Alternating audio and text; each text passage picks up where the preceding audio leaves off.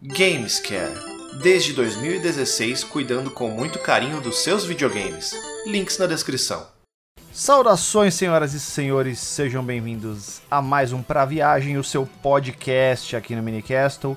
E nesse episódio número 15, estou aqui com o Marcel e a gente vai discutir acerca dos principais momentos que rolaram aí na apresentação da E3 2021. É isso, Marcel? É isso aí, Julião! Boa tarde a todos, bom dia ou boa noite, dependendo do horário que você estiver assistindo ou ouvindo, né? O podcast do Minicastle, o Pra Viagem, né? Que um dia foi o quase podcast, agora é o totalmente podcast do Minicastle.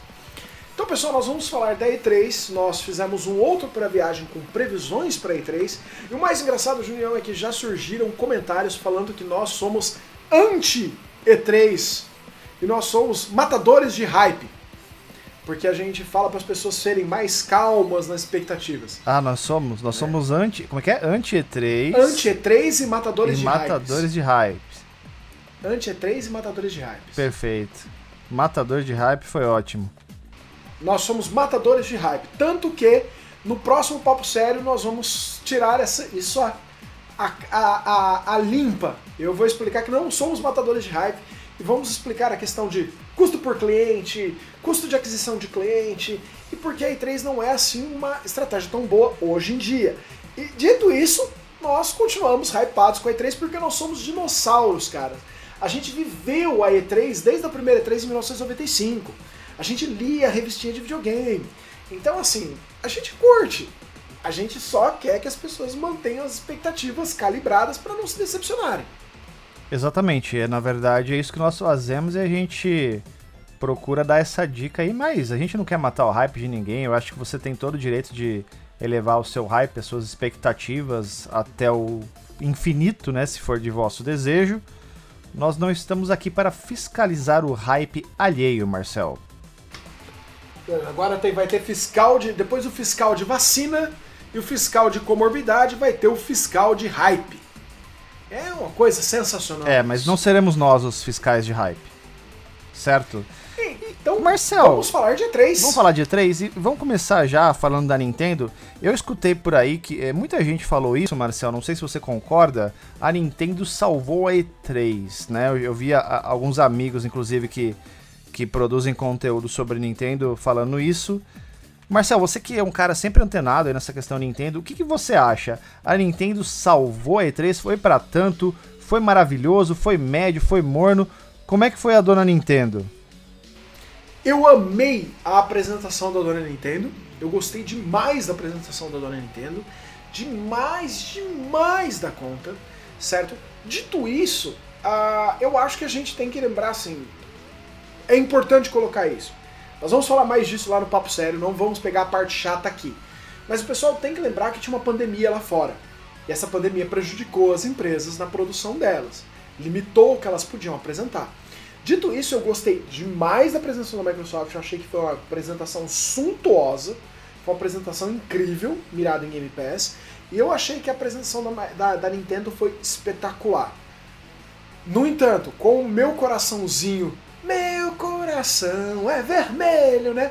Como meu coração é, é, é nintendista, eu achei a apresentação da Nintendo absolutamente sensacional. Eu não diria que ela ganhou a E3, porque a apresentação da Microsoft foi muito boa também. Salvou mas... a E3 é o termo. Salvou a E3. Você acha que salvou a E3? Ah, não. Não, não, não, não. Não há, não há salvação para a E3. não. Não, ah. não importa o que aconteça, a, a E3 está condenada. É isso, Marcelo? Condenada! Não. É, mas foi muito boa a apresentação, foi verdadeiramente boa. Ah, eu entendo porque as pessoas dizem que salvou a E3. Ok.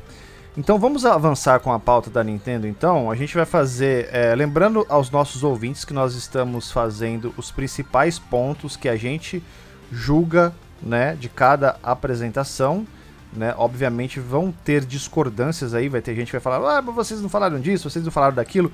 A gente está falando daquilo que a gente acha pertinente, pessoal. Inclusive fica aí é, o, a dica que eu dou para vocês é a seguinte: compartilha conosco os pontos que vocês acharam que a gente pisou na bola e não trouxe, que a gente vai poder tentar ficar mais atento na próxima vez. Mas por hora, Marcel, por hora, eis os, os itens que nós vamos falar e a gente também não vai falar na ordem, tá? Avisando ao nosso ouvinte mais uma vez que não estamos falando na ordem.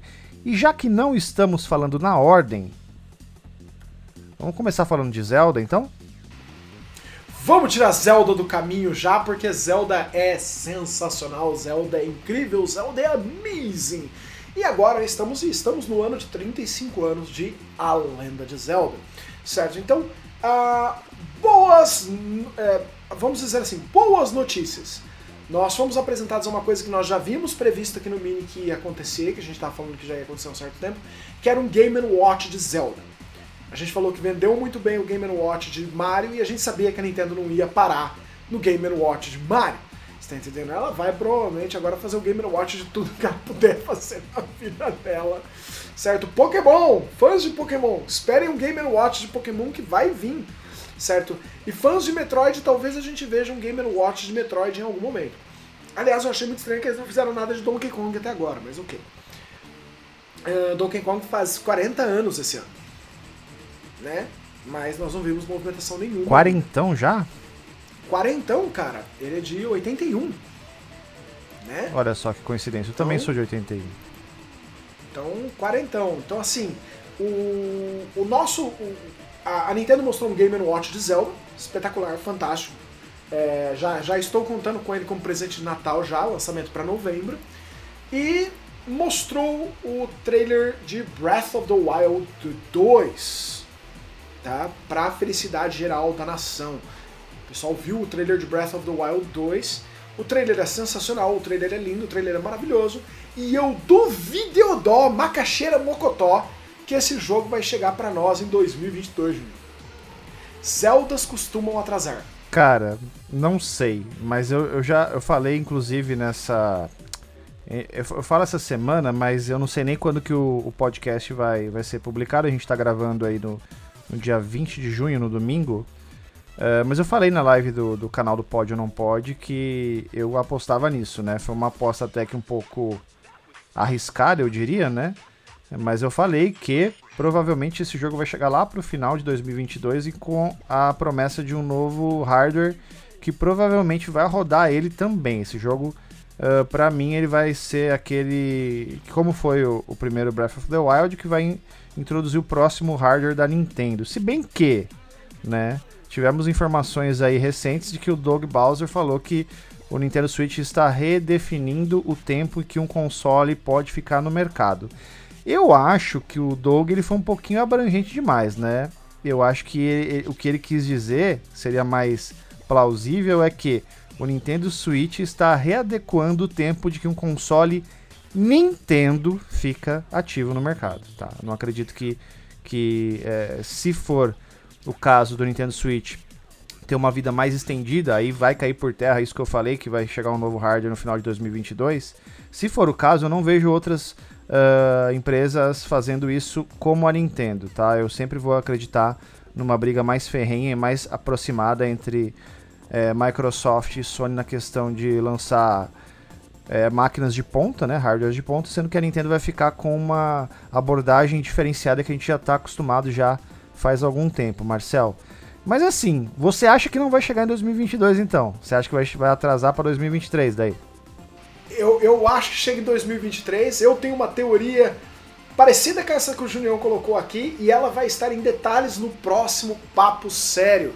Não perca o próximo Papo Sério do Mini, nós vamos explorar isso. Se você for patrocinador do Mini daqui a 3 horas, você estará assistindo. 3 horas no dia 20, você já estará assistindo o próximo Papo Sério.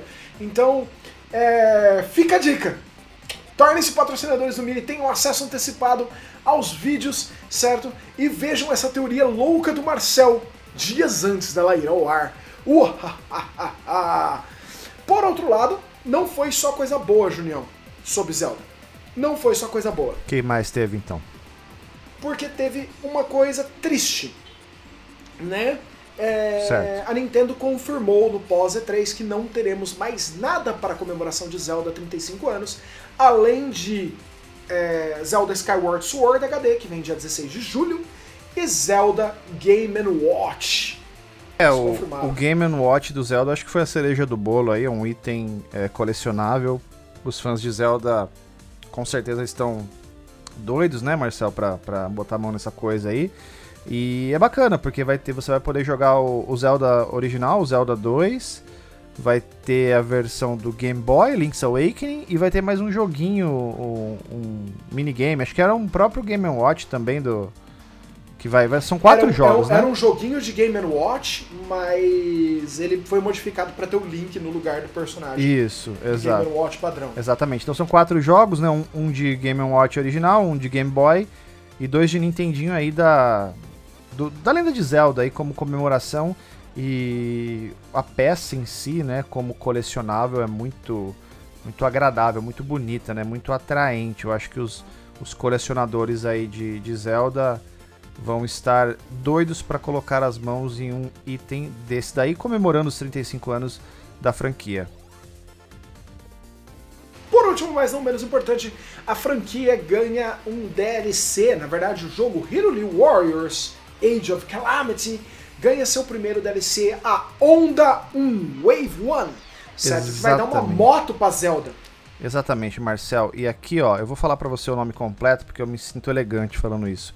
Seria Hyrule Warriors Age of Calamity Expansion Pass Wave 1 Pulse of the Ancients. Esse é o nome completo. Uau! O pulso dos antigos, né? The Pulse of Ancients. Certo? Quero ver só o que vem aí. É, o trailer mostra num determinado momento Link lutando com Something Qua, aquele nunchaku de três partes, né? É legal. Zelda tá numa moto, então Zelda realizou o sonho da moto própria, né? É um sonho de muitos brasileiros, né? E a Zelda agora tem a moto própria dela, resta saber se é 250 cilindradas ou não. É... Podemos passar pro restante da apresentação. Acho que de Zelda foi só isso, né, que nós tivemos. Exatamente. Tô vendo o trailer aqui do Age of Calamity Expansion Wave 1, né? E é, é é, muito bem é, ambientado, né, no, no mundo ali de, do, do, Breath of the Wild, né? Então, e, e, essa cena da, da, da, Zelda na moto realmente é um negócio incrível, né? É, a galera, a galera a curtiu. moto é um negócio incrível. É, a galera. A motinha é um negócio incrível. Sim. O senhor conseguiu habilitar ela? Claro, né? Óbvio, eu fiz tudo, tudo. Rapaz, é a difícil única... demais habilitar. A única coisa que eu não fiz no jogo foi o troféu de cocô gigante lá, que daí eu não tive saco pra pegar todos Ah, não, os não dá, não dá. 250 mil Koroks escondidos, mas. Não, não. Eu, eu 930 peguei... milhões de Koroks. É, eu peguei uns par lá e desisti, entendeu? Foi, foi isso. Tá mas a motinho, sensacional. Consegui, fiz o, o os, os, desafios, as DLCs todas, né? Coloquei a Master Sword no, no nível máximo de força dela, tudo, então foi é um jogo que rendeu bastante e de vez em quando ainda dou uma brincada, assim, porque é gostoso de jogar demais, né? Sempre. Nossa, é um jogo, muito bom, velho. É um jogo bom para você revisitar vez ou outra, né, Marcel? E aí nós recebemos o Kazuya, hein, Junião? Você esperava o Kazuya, Junião, no Smash? Eu não esperava. É, a gente mencionou que vai sair dia 16 de julho o Skyward Sword HD. Eu acho que não. Pessoal, quem tá esperando Skyward Sword como eu, dia 16 de julho, tá encostadinho. Encostadinho. É, menos de um mês, né? Quando vocês vão estar tá ouvindo isso, vai faltar umas três semanas basicamente pra sair aí o, o Skyward Sword HD. E aí eu vou, vou dar uma chance pro jogo no modo onde eu não preciso chacoalhar os remotes. Agora falando em Kazuya no Smash Bros, Marcel, realmente não não não, não pensei que ia aparecer é, ter um, um, um, crossover do Tekken no, no, Smash Bros, mas fui pego de surpresa e, e, gostei bastante, achei muito interessante. Gostei do, do trailer do Kazuya, né? Ele, ele indo lá no, no topo da montanha, atacando todo mundo para dentro do vulcão, né? Que nem uma vez o pai dele começou com essa história aí. Muito poético. Eu gostei muito, gostei muito de, de ver o Kazuya no Smash Bros. e fiquei até com vontade de dar um mais uma chance. O Smash é um jogo que eu comecei a jogar, e acabei que não, não fui para frente. Mas é, é, um jogo que eu tenho vontade de jogar, principalmente por conta desses personagens mais esquisitos, né? Você pode jogar com o Kazuya, agora pode jogar com o Ryu, pode jogar com o Sephiroth, pode jogar com o Snake, pode jogar com um monte de gente aí. Muito, muito doido o negócio. Eu achei adorável o fato que ele joga o Kirby na lava. E aí o Kirby volta voando. Ele assim, volta, não adianta nada. Ele sai por trás lá, o Kazuya nem viu o que aconteceu. O Kazuya ficou olhando assim, a- É. a, lava, assim, do tipo. Mas por quê? Por que não fez splash, né? Fato rápido, que nada tem a ver com a E3, mas se você jogar algo na lava, tá? Se você for Kazuya Mishima jogar alguém na lava, é, a pessoa não bate na lava e a lava não estoura que nem água, assim. Certo? Ah, testes feitos com porcos em vulcões mostram que antes dele chegar, a temperatura é tão alta que antes dele chegar na lava, a, a- a- co- pele e outras superfícies que tem muita água estouram que nem pipoca, assim, pá, pá, pá, porque a água vaporiza debaixo da pele. Então as superfícies explodem antes da pessoa chegar e quando ela bate, a- ela não afunda, porque a lava na verdade é rocha, ela é rocha derretida. Então a pessoa pum, bate na rocha derretida, se estraçalha e fica lá boiando os pedaços e pegando fogo e não é nada parecido com o que a gente vê em filme. Ok, foi muito, muito instrutivo, muito educativo isso. Eu fiquei pensando, coitado do porquinho sendo arremessado no, no vulcão, mas Ele tava Vamos- morto. vamos, vamos com, com, com o foco aqui. É, É, voltando então ao foco, Sim. não tivemos DK, Junião. Não tivemos Donkey Kong, mas tivemos macacada, cortesia do nosso Super Monkey Ball Banana Mania. Banana Mania, ok? Que vai ser, vai ser um jogo aí que vai recolher elementos do, de todos os Monkey Balls com a promessa de vir com mais de 100 estágios aí no, nesse jogo que vai ser uma macacada de primeira linha, Marcel. O senhor, o senhor é um grande fã do, do Monkey Ball? Eu não sou um grande fã, mas eu tenho o Monkey Ball original no GameCube. É um jogo que eu me dispus a jogar, porque eu acabei tendo ele. Eu, eu não lembro, eu, eu ganhei ele, ele veio de brinde, eu não lembro. Eu não comprei ele, mas ele chegou nas minhas mãos na época. E eu cheguei a jogar no, no GameCube. E um fato curioso, um determinado momento ele parou de funcionar o disco. É, no meu leitor, do, do meu videogame. Se eu emprestasse para outras pessoas, outras pessoas continuavam jogando sem problema, e, mas eu não consegui mais. É, naquele GameCube que eu tinha à época, ele não rodava mais. Mas eu ainda tenho o disco aqui, se você olhar, ele está em perfeitas condições. É um negócio que foi um fenômeno meio estranho que aconteceu assim com o meu Super Monkey Ball de GameCube. Eu gostei de Monkey Ball muito no Wii, porque o controle permitia maior delicadeza, né? Mas eu acho que vai ficar perfeito no Switch, porque você vai poder mexer o Switch de um lado pro outro e guiar a bolinha do jeito certo, né? Sim, sim. É, mas assim, um jogo fofinho, super fofinho. Super, super fofinho. É um jogo engraçadinho, né? E o estilo dele, né, de, de, de, de jogo que, que permite diversão rápida com múltiplas pessoas, se alonga também no Mario Party Superstars, que foi outro, um novo Mario Party pro Switch. Exatamente. É um Mario Party que dispensa você ter 50 pares de Joy-Cons e ter que vender sua casa, hipotecar a sua casa para poder comprar os Joy-Cons para jogar, porque ele te permite jogar online. Então você pode ter apenas um e jogar com seus amiguinhos, cada um com seus controles.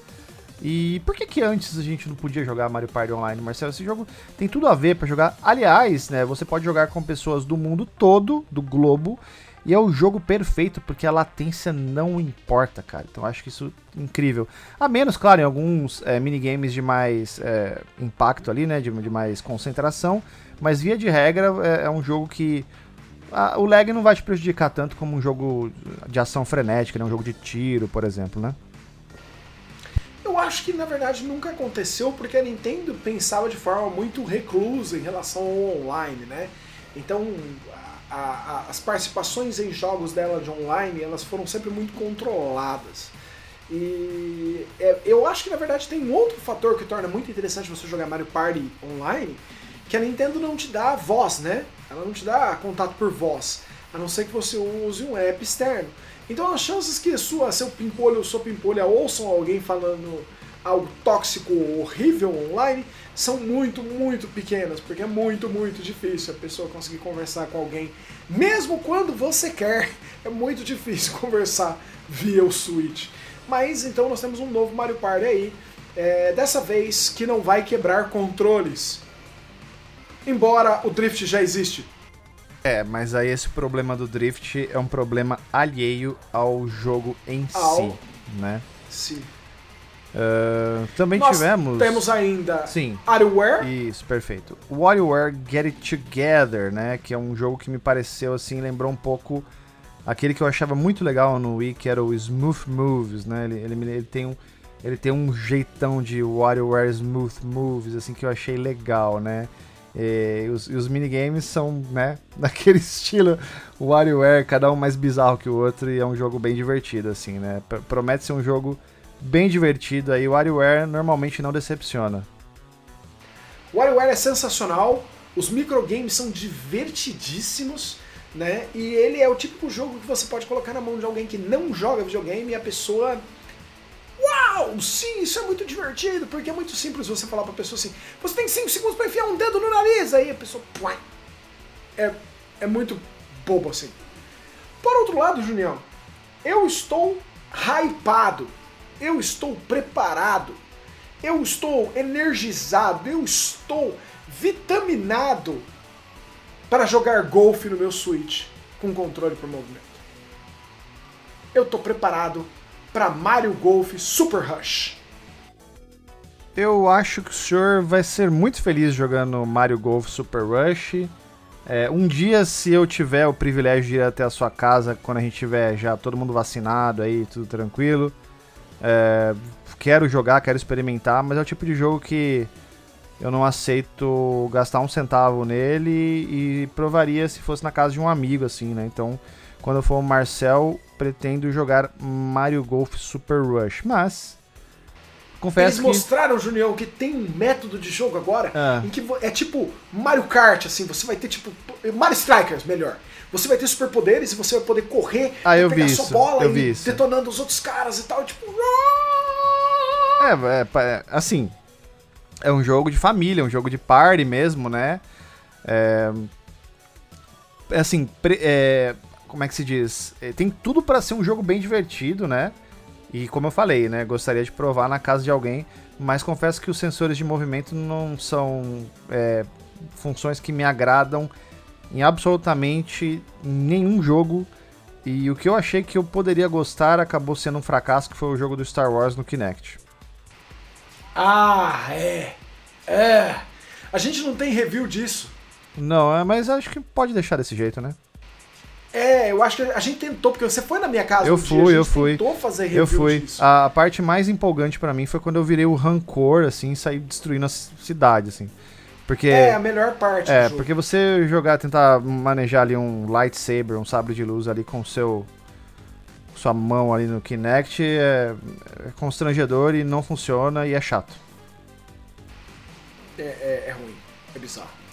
De qualquer forma, fale pra mim de Shin Megami Tensei, Dr. Shin Junior. Megami Tensei é um daqueles RPGs japoneses que você que gosta de RPG mais clássico, você vai provavelmente ficar interessado. É um jogo que tem é, tudo aquilo ou os principais pontos que um, um JRPG clássico das antigas é, tem para oferecer e é um jogo com gráficos bonitos, né, da, de um videogame moderno, né? Shin Megami Tensei 5 é um jogo que eu fiquei bastante interessado e talvez no futuro eu me me arrisque a, a- a jogá-lo, né? Vamos ver.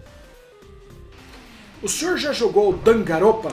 Dangaropa não, Dangaropa eu fiquei conhecendo, aliás, nessa apresentação. Nunca tinha nem visto um Dangaropa na minha frente. Aliás, eu vou botar o play aqui de novo pra Ele- ver. o- eu conheci ele por causa do Eric, cara.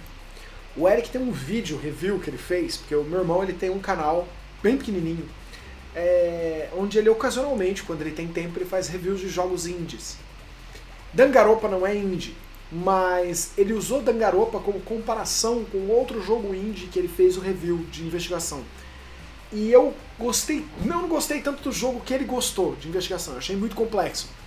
Mas eu, eu, num determinado momento do review, ele fala assim que Dangaropa não te deixa errar. Você vai tentar a investigação quantas vezes for necessário pra Dangaropa andar, pra história andar, porque é basicamente um anime. E eu adorei isso. Então é um RPG de investigação, certo? onde tem as melhores pessoas do Japão, as pessoas mais, tipo assim, os melhores de cada coisa colocados numa escola colegial no Japão. E eu, tipo, e sempre levanta aquela pergunta, como é que você escolhe quem é o melhor líder de gangue? Né? Coisa meio sem sentido, mas ok, é coisa de anime. É tão bom, cara. Danganronpa é bom pra caramba. Nossa, Não, mas é um jogo muito de nicho, pelo que eu tô vendo, assim, é um jogo extremamente japonês. É um jogo que não é todo mundo que vai se interessar por ele. Ele tem essa questão da, das múltiplas escolhas para você é, solucionar os mistérios aqui, pelo que eu tô vendo. Tem parte que você né, tem a parte de batalha como um RPG clássico também. Enfim, é um jogo que me parece um jogo que não vai atrair todo mundo, um jogo bem específico, mas se é sua praia, vai fundo. Dangarompa Decadence. Aliás, falando em jogos japoneses que não vão atrair todo mundo, Junião, Fatal Frame, Maiden of Blackwater, né? Nós não tínhamos um Fatal Frame desde o Wii U, e esse Fatal Frame parece que está vindo para vários consoles além do Switch, mas ele apareceu na apresentação da Nintendo, Fatal Frame Maiden of Blackwater. Eu tava falando com o Julião antes de nós começarmos a gravação que eu nunca consegui terminar nenhum Fatal Frame por medo. Medo! É um tipo de jogo que eu não me interesso, honestamente, nunca gostei, nunca joguei Fatal Frame, porque é, é, é, é esse tipo de terror, se for se eu for jogar um jogo de terror, eu gosto de jogar um jogo que eu tenho como explodir monstros, né? Me defender com armas muito potentes. Não é o caso de Fatal Frame. Fatal Frame você tem o quê? Uma máquina fotográfica para tirar foto dos fantasmas, é isso? É isso, não, você não, tem É, não é um jogo que me agrada. Uh, também é um jogo específico. Mas estou vendo aqui o trailer. Ele, sa ele saiu um trailer também no. Um trailer mais detalhado aqui na, na conta do PlayStation no YouTube aqui e realmente está muito bonito, bem amedrontador assim, para quem curte o gênero. Fatal Frame que vai sair basicamente para qualquer coisa que exista na, na atualidade. Aí nós vamos fazer uma rápida coletânea aqui com vocês de coisas que apareceram na apresentação da Nintendo, mas que não, a gente não vai analisá-las a fundo porque vocês já conhecem elas. Just Dance 2022 vai chegar, vai chegar para todo mundo. Dragon Ball Z Kakarot vai chegar para o Switch já num pacote com o primeiro DLC, a New Power Awakens, mas você pode jogar Dragon Ball Z Kakarot em qualquer lugar que você quiser. Tony Hawk Pro Skater 1 e 2 ganhou um trailer, já está chegando aí estourando no Switch. E Doom Eternal, que ainda não tem versão em mídia física, ganha seu primeiro DLC para o Switch com The Ancient Gods Parte 1. Exatamente, Marcel. E o Dragon Ball Z Kakaroto é um jogo que eu tenho curiosidade de jogar, ainda mais agora com essa nova DLC, a New Power Awakens. E o Tony Hawk's Pro Skater 1 e 2 é um jogo que eu vou querer muito assim ter acesso, porque ele, ele é bem nostálgico, o jogo vai estar todo redesenhado, mais bonito e tudo, e é um jogo que, que é divertido pra caramba, né? Joguei bastante, principalmente Tony Hawk's Pro Skater 2 no Dreamcast. E é um jogo que eu tenho vontade de, de revisitar. E Marcel, a gente vai ver mais para frente aí na, no podcast aí teve mais coisas sobre esportes radicais nessa E3 e eu tô gostando bastante disso, viu? É, são jogos que eu, que eu, que eu gosto, então vou, vou, vou poder aí é, depois de um longo hiato aí jogar os jogos de esportes radicais, skates, snowboardings e outras coisas do gênero, tá? Olha só, eu não sabia que o senhor era um fã de jogos de esportes radicais. Eu gosto, eu gosto. Eu gosto de, de, de esportes radicais. Sempre gostei dos cool borders, dos Zip Slope Slider, né? Do, do daquele um, o, do aquele um 360 lá. É 360 ou 820? Eu nunca lembro quantos graus é o negócio. 1090, 1000 e... Do Nintendo, ah, o Avalanche 1080. Do Nintendo 64 também joguei. Enfim, são jogos que me agradam, tá? Mas Marcel, o que mais teve na Nintendo, meu amigo? Nós tivemos Advance Wars 1 Plus 2 Reboot. E eu gostei muito que o reboot não é só reboot de rebootar, mas é também reboot de retorno à bota, né? Porque é um jogo é, militar de estratégia que começou no Game Boy Advance e que eu acho que é a cara do Junião porque ele é uma, uma. Ele é um jogo parente do Fire Emblem. É, mais ou menos. Sim, eu gosto muito do Advance Wars, é uma franquia que eu gosto bastante. Joguei inclusive no, no, no Game Boy Advance, como você bem falou aí. É um jogo que me agrada, esse tipo de jogo realmente é, é, é sucesso para mim. Eu acho que ele, ele tem. É, tudo bem, ele, meio que na linha do Fire Emblem, mas ele, ele é bem diferentão, assim, né? Então é um, é um jogo que. Mais um que eu fiquei com vontade de experimentar. E você tem interesse em Advance Wars, Marcel? Eu tenho interesse em Advance Wars porque eu gostei muito dele no GBA. Muito, muito mesmo. Eu só espero que as missões finais tenham um modo Marcel de jogo, certo? Porque tinha umas missões que eu travava porque elas eram difíceis demais.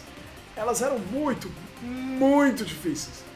Né? Faltava unidade para tudo que você precisava fazer. Então, eu quero um método Marcel de jogo né? Em que você aperta assim e sai 20 unidades do chão do nada e você cerca o seu inimigo, certo? É, não sei, vamos ver, né? Pode ser que venha, não sabemos, não sabemos ainda. Mas Marcel, mas o que, que foi que mais chamou a atenção aí? O que, o que, que os, o que, que os nintendistas piraram nessa coisa aí? O que pirou o cabeção das pessoas na apresentação da Nintendo foi Breath of the Wild 2, o trailer, e Metroid Dread. Metroid 5 chega às nossas mãos em 2021, depois do Mini ter falado dele em 2007. Certo? Tinha gente esperando o anúncio dele em 2006. Tem listagens da IGN onde o anúncio era dado como certo em 2006. 2006. Exatamente, o Marcel resgatou aí das profundezas, é um, um post do blog do Minicast de 2007, onde ele está falando sobre Metroid Dread. E, finalmente, em junho de 2021, vamos, vamos, né? Pelo menos o gostinho do Metroid Dread já está conosco. Teve uma, é, uma apresentação breve durante a Nintendo Direct da E3, mas teve também o, a live da, da que mostrou mais detalhes e mais gameplay, né? E o jogo é tudo 2D, é o tipo de jogo que lembra bastante o Super Metroid, né, Marcel? Sim. No estilo de jogo. Então é um jogo que, que eu fiquei, também fiquei bastante interessado. É um jogo que provavelmente, se tiver acesso, jogarei Metroid Dread. Talvez o primeiro jogo da franquia Metroid que eu vou zerar, não sei. Se bem que eu tenho um projeto de jogar o Super Metroid até o final ainda esse ano. Vamos ver o que, que vai rolar primeiro aí. Metroid Dread está se mostrando como um jogo sensacional, incrível, fantástico e maravilhoso. E assim, a expectativa está altíssima, sensacional, gigantesca, incrível, fantástica para ele. E ele, eu acho que a Nintendo teria sido mais esperta se ela tivesse feito a apresentação exatamente como nós fizemos aqui.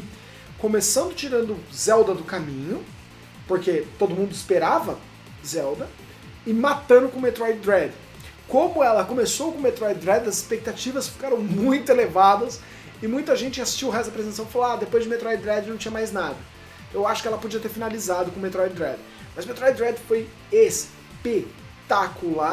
Um Metroid 2D, certo, vindo na nossa direção é simplesmente sensacional.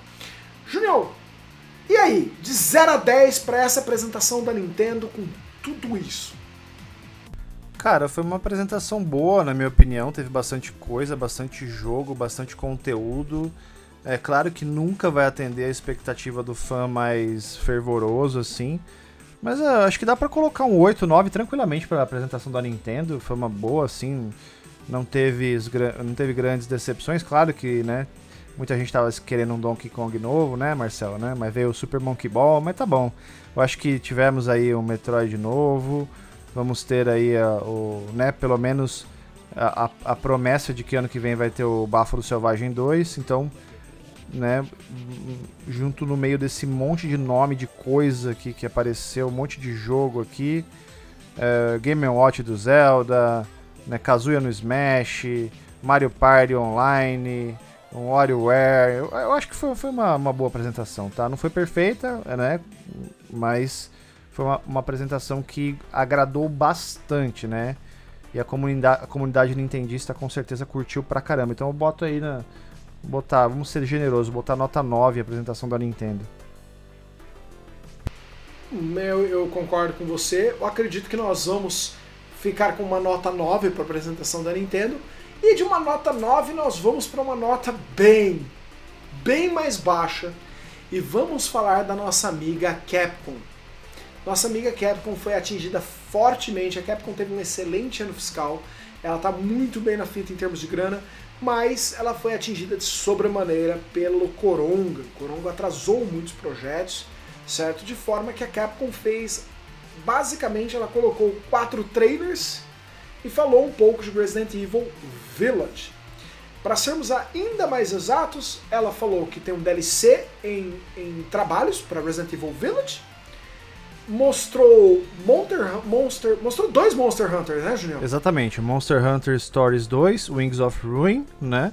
E também o Monster Hunter Rise, né? Foram dois jogos Monster Hunter que, que apareceram na apresentação da Capcom, que foi breve, foi bem sucinta, bem apática, eu diria, bem apagada ali, né? Tava meio que não sei, eu, eu, até tive a sensação, não sei se o Marcel concorda comigo, que tava. A Capcom parece que tava meio de lado, assim. A, a Capcom não tava Tava na E3, mas não tava, sabe? Sabe quando tá ali naquele cantinho ali meio que é, o pessoal ali de castigo? Não teve, não teve muito, muito holofote, não teve muita. Está por estar. É, exato.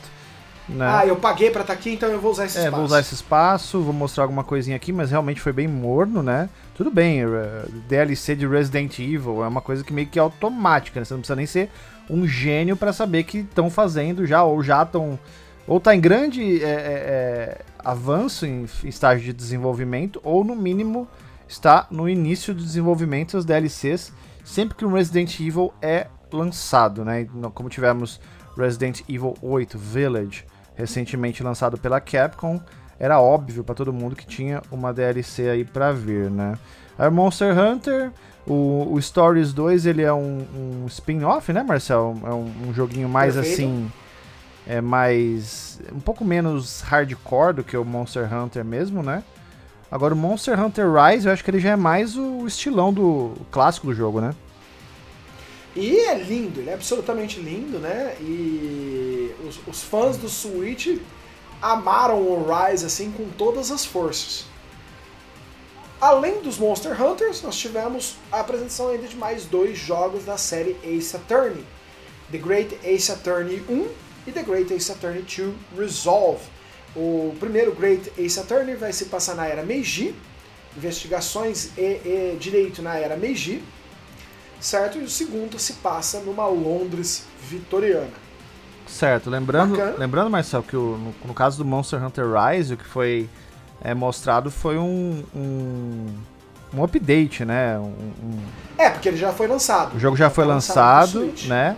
Mas tem, tem novidade acerca do jogo. Por isso que foram dois jogos que foram mostrados aí também na, na, na apresentação da Capcom, além do, do Ace Attorney, do Phoenix Wright. Aí vou até pegar o um nome aqui, que é um nome difícil. The Great Ace Attorney 1 and The Great Ace Attorney 2 Resolve. Seria esse daí.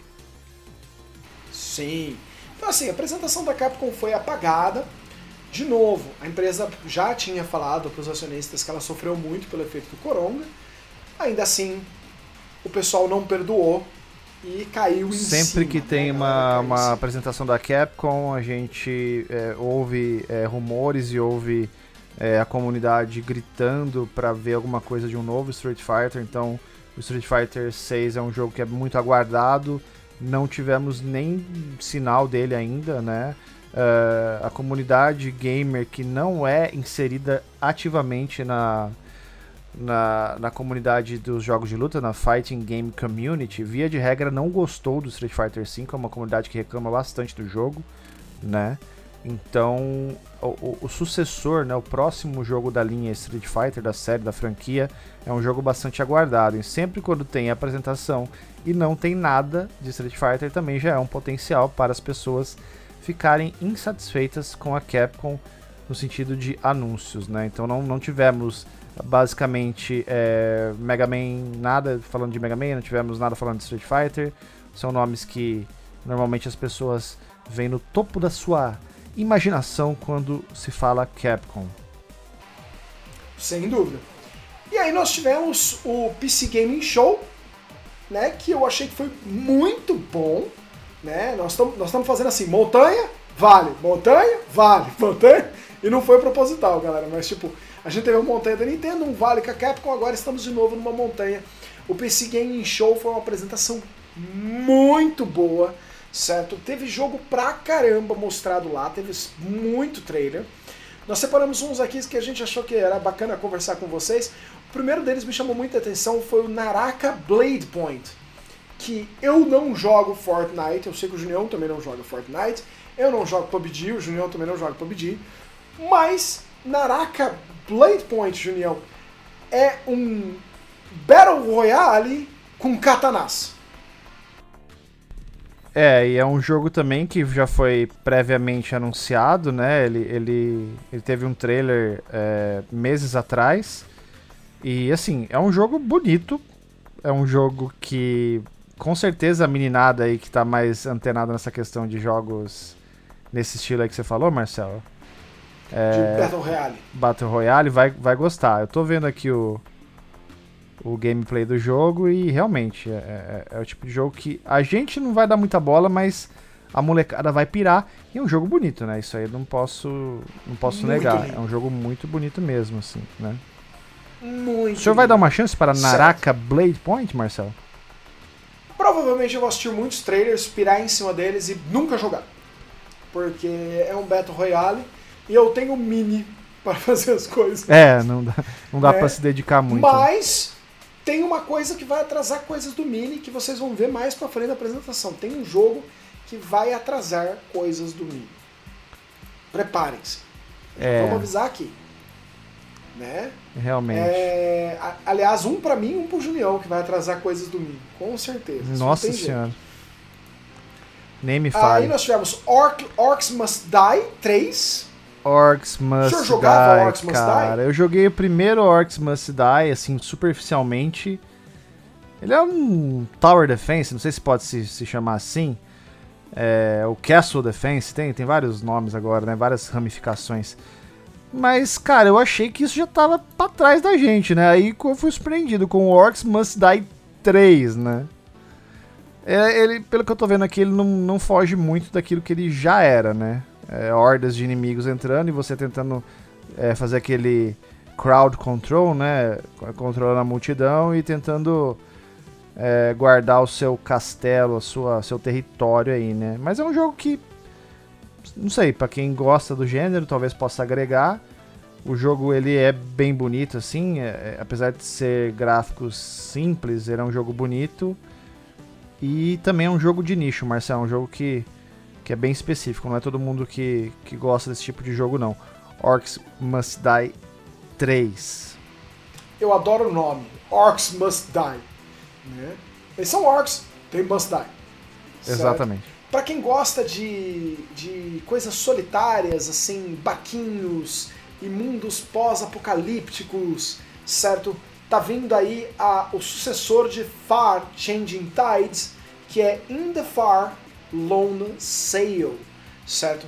O trailer é muito fofinho e assustador ao mesmo tempo e bonito, o estilo artístico é muito interessante, né? E parece um Waterworld, certo? E, e me chamou a atenção. Esse aí provavelmente eu vou dar uma chance a ele, né? Eu vou dar uma chance a ele. Isso aí pareceu muito interessante.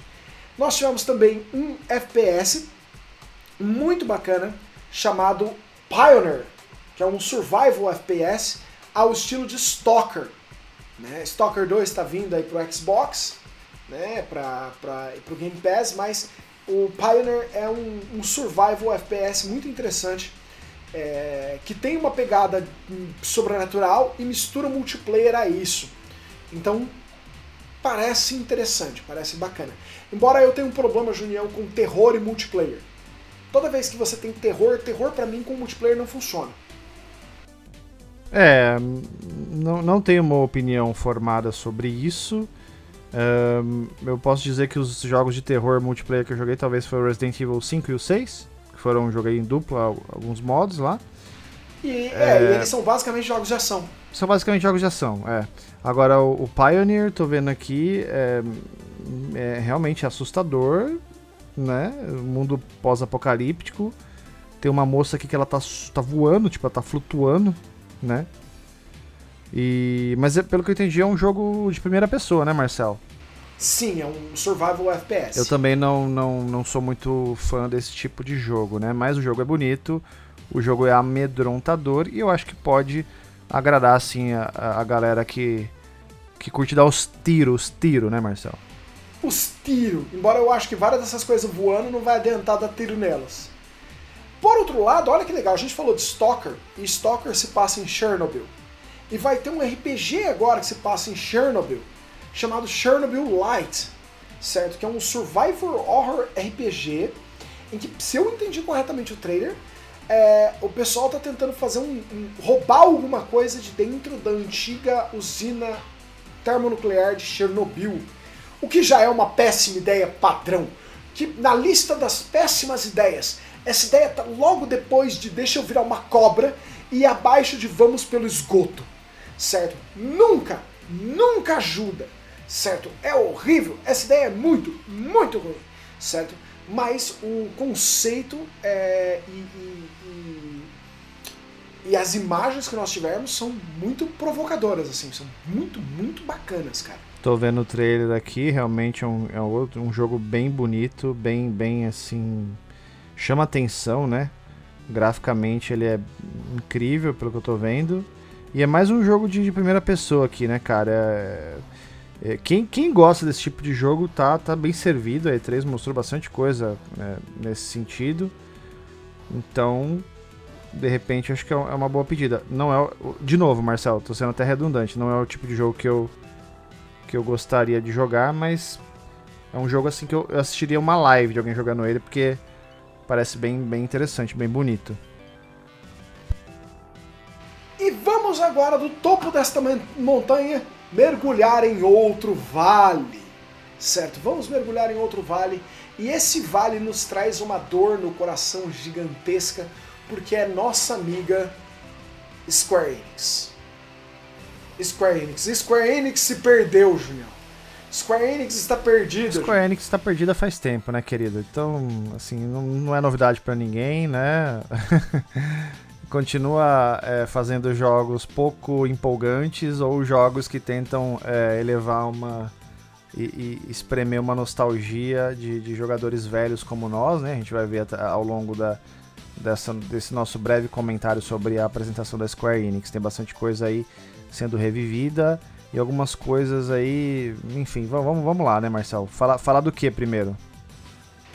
Cara, primeiro vamos tirar uma coisa do caminho. Final Fantasy VII Parte 2 não foi mostrado. Não foi. E a internet caiu em cima. Tá, mas. A internet perdeu o juízo. Mas tem que perder isso. mesmo, tem que perder mesmo. Porque o Final Fantasy é um jogo que você não sabe quantas partes vai ter e não sabe quando vai sair ele inteiro. Isso é inadmissível. Inadmissível. Você não sabe. Você não sabe nem sequer quantos episódios vão ser. Você não sabe nem sequer quando vai lançar o próximo episódio. Sabe? Então... Não, e mais do que isso, Junião. Nós recebemos um episódio 1.5. Cara, isso é a falta de vergonha é, máxima. Exatamente, exatamente. Ainda para quem tem o PlayStation 5, né? É, então, a gente já falou disso, né, Marcelo? A gente não quer voltar nessa. desenterrar esse assunto aqui, mas enfim, não tivemos ainda eh, notícias sobre a sequência de Final Fantasy VII Remaster. O remake, né? É, remake. De Final Fantasy, no entanto, nós recebemos Final Fantasy Pixel Remaster Collection, que virá para Steam e mobile. Sim, são jogos re requintados antigos de Final Fantasy da série clássica de Final Fantasy, basicamente. Só que agora você pode jogar. Né, você já podia antes, né? Então, sei lá, o que, que, tem de novo isso? Final, Final Fantasy Pixel Remaster Collection, absolutamente nada, só é, perfumaria em cima de Final Fantasies pré-existentes tra sendo trazidos para é, sistemas atuais, basicamente.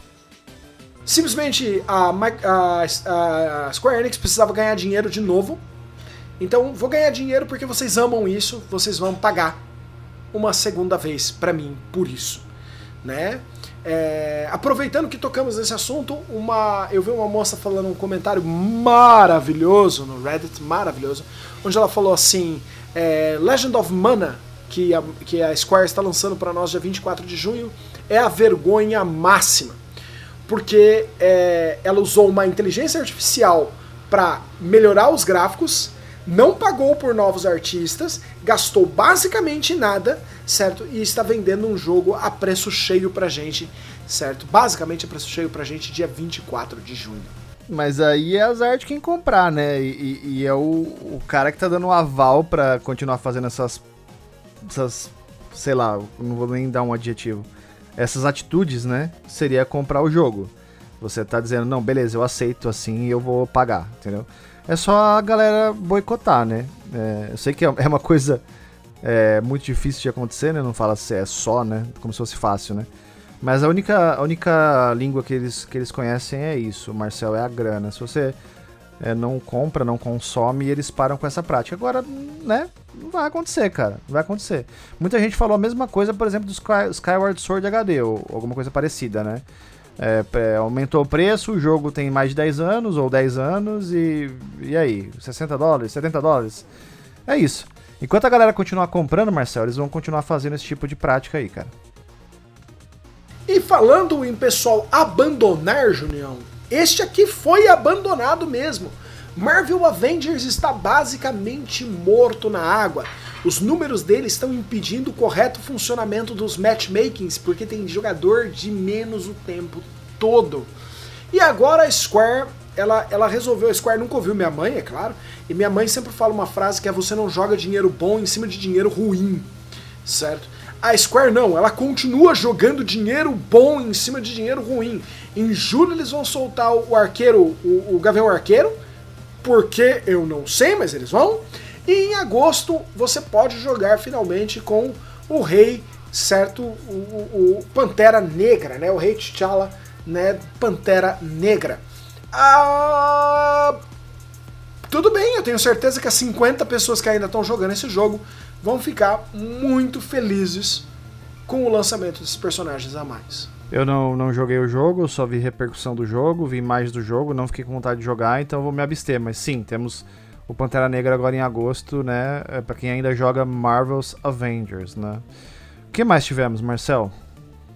Nós tivemos. Ah, é, que bom que a gente tocou nessa questão do Marvel's Avengers. Vamos matar um, um, uma, uma confusão que está surgindo. Ah, o pessoal tá achando que o Guardians of the Galaxy é uma expansão do Marvel's Avengers. Não, é, ele não, não é. É outra coisa, é outro jogo. É outro jogo. Ele é um jogo separado num jogo no qual eles fizeram os mesmos erros do, do, do, do Marvel's Avengers. Em vez de pagar pela aparência dos personagens da, da, do, do, cinema, eles foram lá e fizeram uma versão que, que o Peter Quill parece comigo. Certo? Ninguém quer ver eu num jogo de videogame. É, teve. teve... teve realmente essa, essa, essa coisa aí, essa situação. Eles não quiseram pagar os direitos de imagem dos atores, mas eu vou, vou ser justo aqui, Marcel olhando para o gameplay de Guardians of the Galaxy, eu acho que ele tá anos-luz de, de lindeza, de aparência do que o Marvel's Avengers. Ah, não, sem dúvida. Bem mais bonito. Bem mais bonito. Bem mais bonito ainda assim cometeram um erro fatal que não poderiam ter cometido jamais. Mas cometeram um erro fatal que não poderiam ter cometido jamais. Ainda assim, Guardians of the Galaxy está a caminho de basicamente tudo sob o sol. PlayStation 4, PlayStation 5, Xbox One, Xbox Series, certo? PC e Switch, Junião. Via streaming. É, ele vai, ele vai. É, a informação que a gente tem é que ele pode rodar é, parcialmente por processamento externo em nuvem, né, para você ter uma qualidade gráfica próxima daquilo que as, os outros sistemas vão oferecer, né? Então, é mais ou menos como aconteceu com Resident Evil 7 também no Switch, né, Marcel? Sim. Vai ter uma parte que vai ser é, é, processada numa máquina remota através de nuvem, né? Vai ser legal.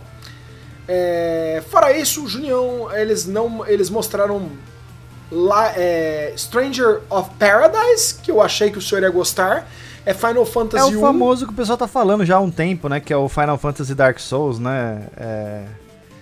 E não sei, ele realmente ele tem alguma, alguma semelhança, assim, você olhando a gameplay e tal. Uh, honestamente, eu não fiquei muito animado, não, Marcel, porque eu não sou um consumidor desses jogos, tá? O meu negócio são com jogos da From Software mesmo, esses é, Souls-like, clone de Souls, essas coisas assim, eu não joguei nenhum, não tenho vontade, honestamente, de jogar, sinceramente falando, tá? Ainda tem coisa da From Software que eu não joguei, por exemplo, DLC do Dark Souls 3, que eu ainda não joguei, nenhum dos dois, e ainda tá na lista. E eu tô mais pra rejogar Sekiro do que pra começar um desses Souls-like aí que o pessoal fala que bebe na, na fonte do Dark Souls. Eu, para mim, se não for da From Software, com todo respeito, eu não jogo. Entendido.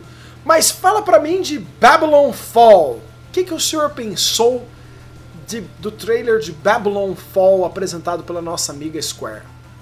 Ô Marcel, tô vendo aqui as imagens de Babylon's Fall. É um jogo assim de ação, ele, ele, ele é um hack and slash, lembra muito os God of War antigos, né, do PlayStation 2.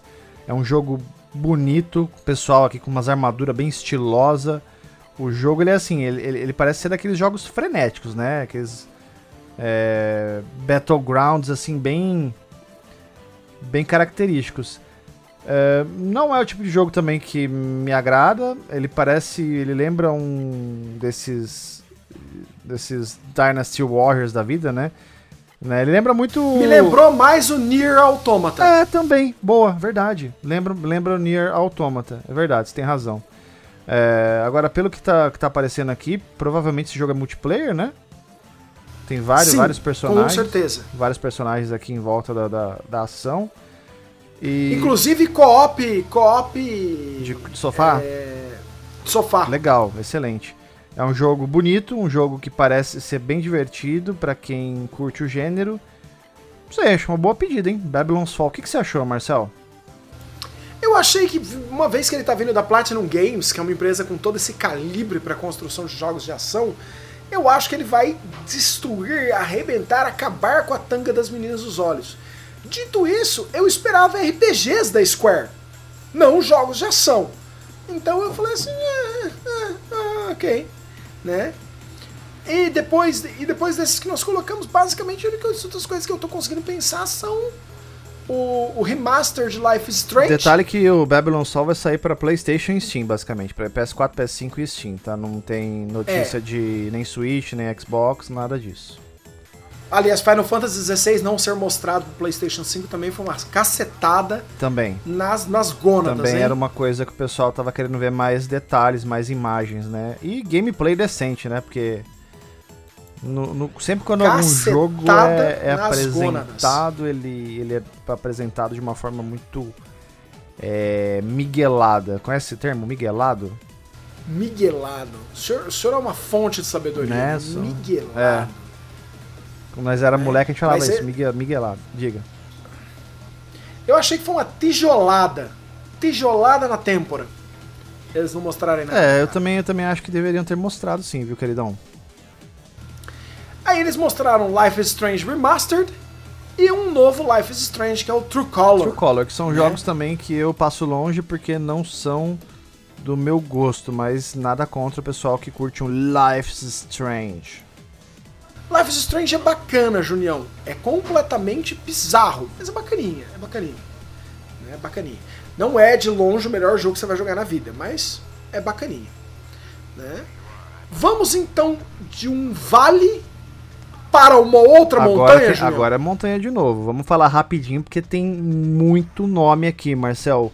E eu vou começar deixando você falar. Starfield.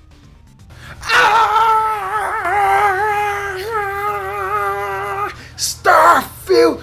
Nós tivemos um trailer de Starfield que não mostrou absolutamente nada do jogo e ainda assim eu fiquei salivando eu fiquei, tipo, eu estava na minha sala assim. Ah! Certo? Vocês me assistiram ao vivo com a Luísa, então assim, eu tava lá assim, ah meu Deus! Starfield é o novo RPG single player da Bethesda, certo? Criado pela mesma equipe que normalmente trabalha com Elder Scrolls, a mesma equipe que 11 anos atrás trouxe para você Skyrim, né? É, então assim, no momento 10 anos atrás trouxe para você Skyrim.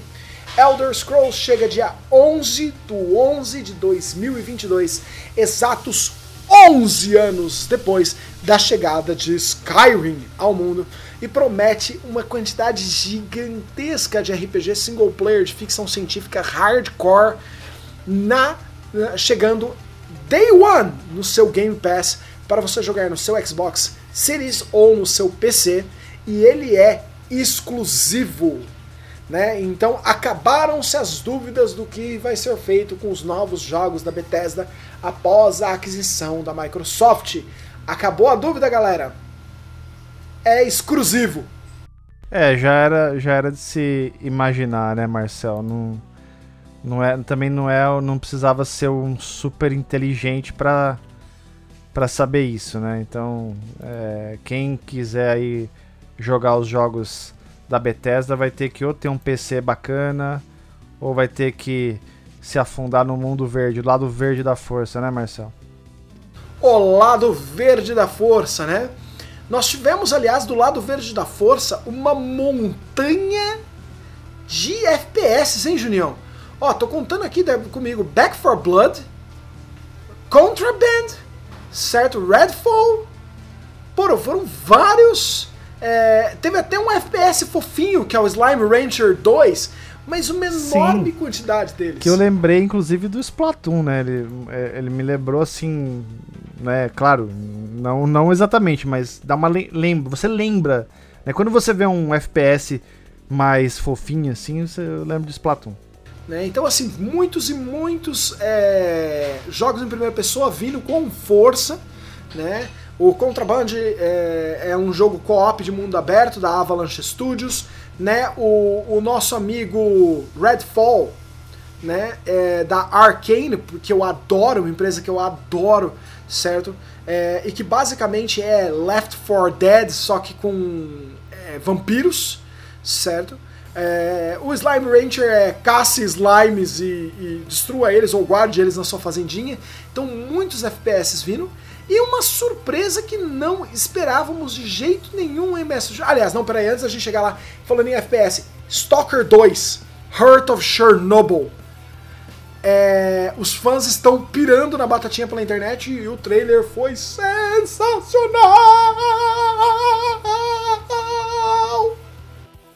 É, eu tô vendo aqui o trailer, realmente é, é animador, né? É o que eu falei, cara. Pra quem gosta de jogo de tiro, os FPS da vida aí, tá, tá bem servido. Essa E3 já trouxe bastante coisa. E realmente, cara, olha, eu tô vendo aqui as imagens. É, é impressionante graficamente, assim, sabe? É, a parte de luminosidade, de, de, sombra, de reflexo na água, da luz, do, do os tiros. Nossa, eu não sei, eu não sei se isso aqui tá contando com ray tracing ou não, Marcel. Mas tá impressionante. Não sei também, mas tá espetacular. Tá incrível, incrível, incrível mesmo. Para quem gosta de um jogo de tiro aí, Stalker 2 Heart of Chernobyl é uma excelente pedida. Mas aí, Junião, aconteceu uma coisa que ninguém imaginava que poderia acontecer, Junião. Apareceu assim, Microsoft na tela. Depois apareceu assim, Xbox. Aí apareceu assim, Disney.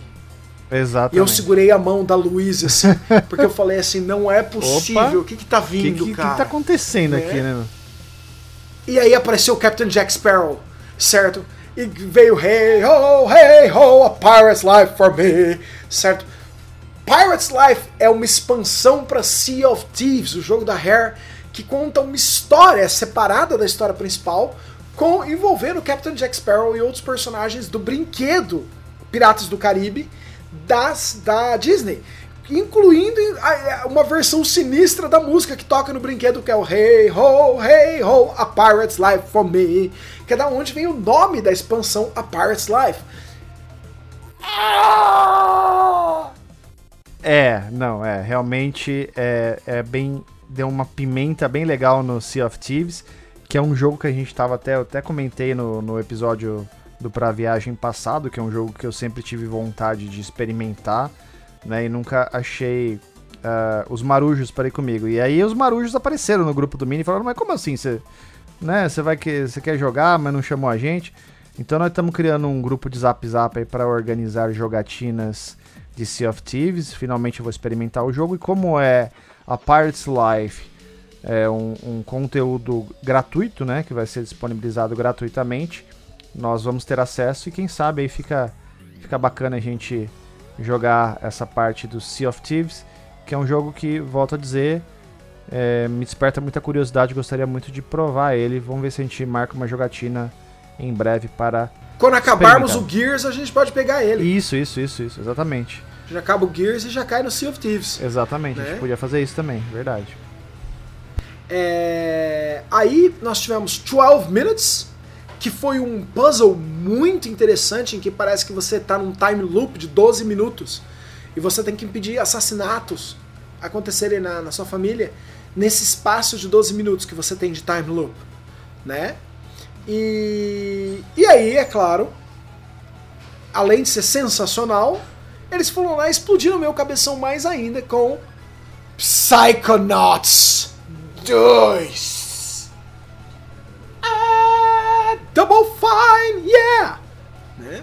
Junião, eu acho que. Você jogou muita coisa Double Fine, Junião? Eu lembro de você jogar aquele que era com o Jack Black. Ah, sim, o. Como é que chama lá? O Brutal Legend, né? Brutal Legend! É, eu acho que foi o único, Marcel. Tô olhando aqui Psychonauts 2, um, o trailer aqui. Hum, nunca joguei, não, não, não sei o que dizer, cara, eu deixo pra você. Brutal Legends é, foi sensacional, espetacular e incrível. E Psychonauts, o primeiro Psychonauts, era sobre uma pessoa com, era uma, um campo de férias para pessoas com poderes mentais. É só isso que eu posso contar para você, porque senão eu estrago o jogo. Ótimo. A premissa é essa. Legal. Certo? E, e o 2, cara, é, é, Você vai de novo usar seus poderes para viajar por dentro das mentes das pessoas, por dentro de áreas diferentes das mentes delas, e encontrar seus recursos mais secretos. É um platformer com humor adulto, certo? Mas que crianças podem jogar com tranquilidade porque elas não vão entender. Elas não vão entender o que está acontecendo na maior parte do tempo, certo? Mas o seu humor adulto é extremamente afiado. E não é o tipo de jogo que vai fazer. Às vezes você vai gargalhar, mas a maior parte do tempo você não vai gargalhar. Você vai fazer assim. Ah. Ah. Eu entendi o que você fez, safadinho. Certo? E tipo, cara, é tão, tão bom. Psychonauts 1 é sensacional. Psychonauts 2, eu tô muito feliz que o pessoal do Team Schrafer é, e da Double Fine tem a capacidade agora de estar tá com parte da Microsoft Studios, certo? Porque eu acho que eles vão trazer jogos incríveis e eu tô torcendo muito para que o próximo projeto depois de Psychonauts 2 seja algum Monkey Island em cooperação com a Lucasfilms. Porque se eles conseguiram fazer uma cooperação com a Disney para Pirates Life, nada mais justo do que fazer um Monkey Island no futuro, certo? espetacular, lindíssimo, sensacional. Sim, senhor. Mas, Dr. Junião, eu tenho uma pergunta para fazer pro senhor. O que o senhor achou do trailer de Diablo 2 Resurrected? Ah, cara, eu sou, sou suspeito para falar, né? Diablo 2 Resurrected é um jogo que eu que eu já estava é, com esse gostinho na boca desde que eles falaram do jogo já meses atrás, né? E agora tivemos o, o trailer aí da na E3 e cara, pra mim é só alegria, né? Eu fiquei sabendo que vai rodar em qualquer coisa, né? Vai funcionar no PC, no Xbox, no Switch, no, no, no PlayStation. Então é um jogo que eu vou, vou, obviamente, vou querer jogar bastante ele. Vou tentar pegar no, no Play, não sei. Sei lá, vou ver onde que eu vou conseguir pegar, né? Mas é um jogo que eu tenho interesse em jogar, minha esposa gosta de jogar bastante também.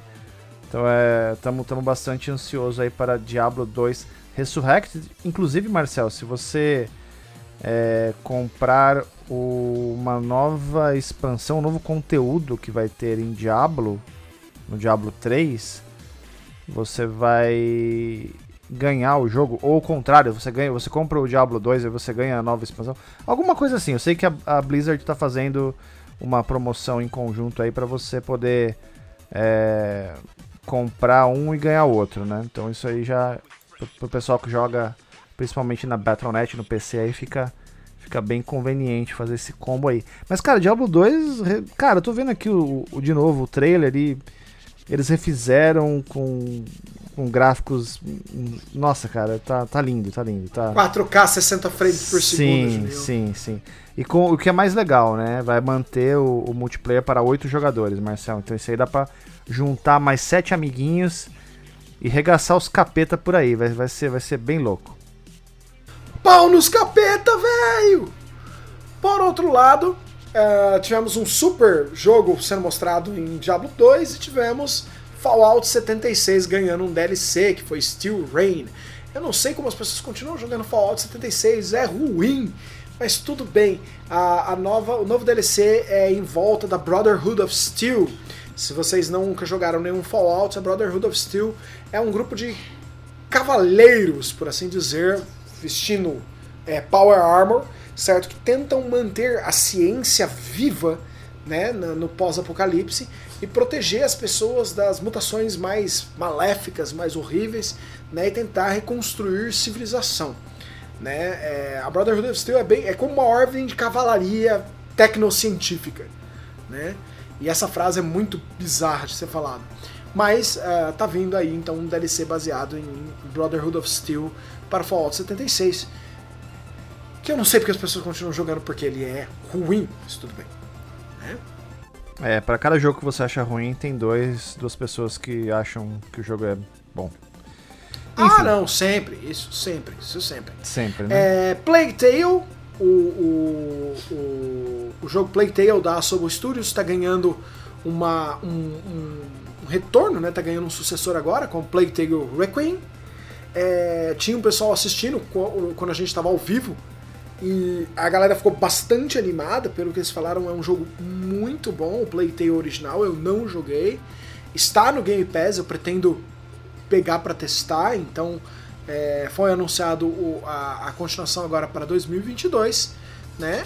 E nós tivemos também o anúncio de Atomic Heart, né? Que é um, um vai sair apenas para Xbox Game Pass, né? Ele é um console exclusive, né? E que é um, um, um jogo 2D muito bacana, um estilo artístico bem bem refinado, bem diferente mesmo assim né? É, é bem, bem Atom bacana. Atomic Heart? Eu acho que eu tô confundindo Atomic Heart com o Venture, cara. É, você confundiu. O Venture é, o Venture é 2D, o Atomic Heart é 3D, isso, desculpa. Isso, tô vendo o aqui Atomic o... Heart é 3D. O Atomic Heart é um FPS também 3D, com gráficos bem bonitos, é. no mundo também apocalíptico. Uh, enfim... É, é um jogo... Eu confundi com o Venture. Sim, mas é um jogo bonito, um jogo que de novo, para quem curte FPS aí, pô, é o que eu falei, cara. Vai ter, vai ter bastante opção, vai ter bastante coisa aí para quem curte esse tipo de jogo. Atomic Heart é um jogo aí para uh, Series X e Series S, Marcel. S. Aí nós vamos ter um DLC para Grounded, que chama Shroom and Doom, né? Que vai colocar cogumelos, lugares para você sentar, e a Brood Mother, que é uma aranha enorme. E o jogo tem um modo para quem tem aracnofobia. E aí a aranha vira uma coisinha pequenininha sem perna, com um sorrisinho assim. Caso você tenha aracnofobia, você pode ativar o filtro para aracnofobia. Então, Grounded, para quem nunca jogou, tá disponível no Game Pass. É Querida, eu encolhi as crianças, versão videogame tá? Sim. É bem fofinho. A gente já falou dele em outros, outros episódios do, do podcast. É o que você falou, cara. Não tem como definir melhor. É o querido encolher as crianças versão Xbox. Né? Seria isso. Junião, uma pergunta para você, meu lindo. Você jogou Suicoden no PlayStation 1? Não, senhor. Mas o senhor está empolgado com Euden Chronicles 100 Heroes que é um RPG japonês, é um JRPG, um JRPG ao estilo de Suikoden? Cara, é, assim, eu, eu não estou empolgado, Marcel, não estou empolgado, mas ele é um jogo que eu gostaria de jogar, né? Vendo aqui pelas imagens, ele tem um quezinho de talvez Octopath Traveler, né? No, no, no estilo gráfico. Sim. Aqui né? É, é um RPG, um JRPG, como você falou. E de repente é um jogo que, que eu poderia testar sim. Ele provavelmente ele vai sair no Game Pass ou não? Segue, Game Pass. Se tiver no Game Pass, com certeza daria uma, uma, uma olhada nele sim, cara. Não posso dizer Ele foi que atrasado para 2023. 2023, então vai demorar um pouquinho. Tá tranquilo. Até lá a gente vê se a gente vai estar tá por aí ainda, né? Se a gente tiver a gente vai dar uma espiadinha com certeza através do Game Pass. Mas quer ver uma coisa que o Junião ficou empolgado? Junião, conte-nos sobre Age of Empires 4. Ah, sim, Age of Empires 4, um jogo que eu, eu e a Larissa e a minha esposa estamos bastante empolgados, porque a gente gosta muito da, da série Age of Empires, temos jogado bastante é, a versão do Age 2, né? O que saiu a mais nova, é, acho que é a Definitive Edition.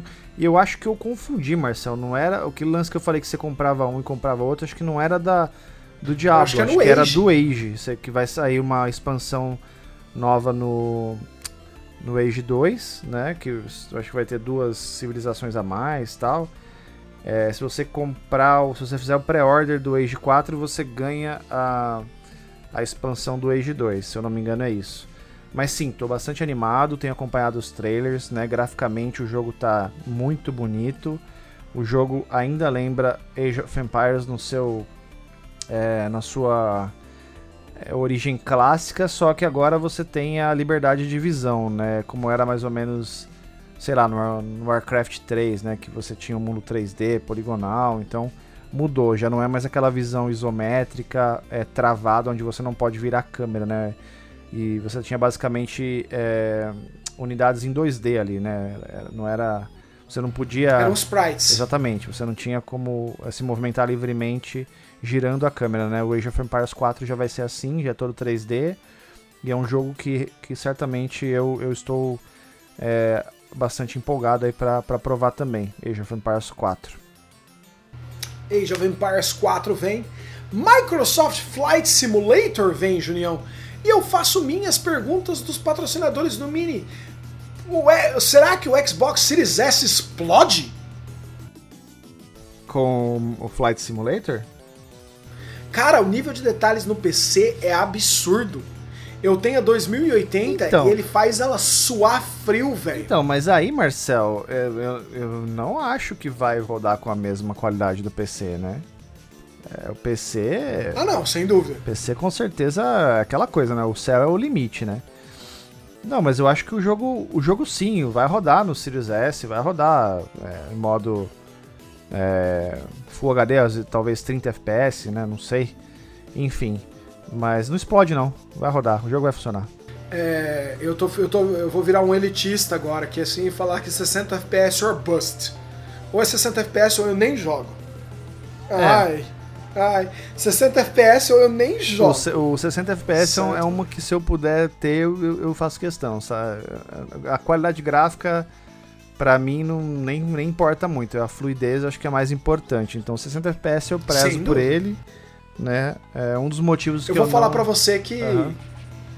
eu vou falar para você que a hora que eu vi o trailer e apareceu o Xbox Series S e Series X embaixo, eu imediatamente imaginei alguém sendo degolado pela ventoinha do Series S explodindo pá, pra fora assim, degolando o cara.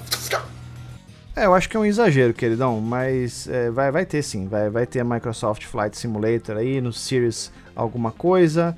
E a galera que curtir aí dar um rolê, dar, uma sobrevoada aí por aí, vai estar tá bem servido aí com, com agora a versão de console do Flight Simulator. Né, a, a versão de console do Flight Simulator. E aí, é claro, é, nós vamos falar das duas máquinas destruidoras da apresentação da Microsoft, dos dois pontos altos da apresentação da Microsoft, das coisas que não davam. Embora Starfield também foi alto, Sea of Thieves também foi alto, mas essas duas são impossíveis de não se tocar, certo? É... Nós vamos falar de Forza Horizon 5. Cara, o que, que, eu posso falar de Forza Horizon 5? É, é, fica até chato, né? Forza Horizon 5 é um baita de um jogo animal, né?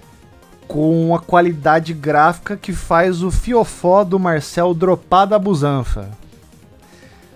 É basicamente, é isso. É basicamente isso. Eu não, não, não, não tenho muito o que falar. Cara, Forza é, é um jogo muito gostoso, né? Um jogo que, que é lindo, que é incrível. É um jogo que traz os momentos de, de dos jogos de corrida dos antigamente, mas com, com o sabor da nova geração, né? Todo lindo, todo incrível, visual perfeito.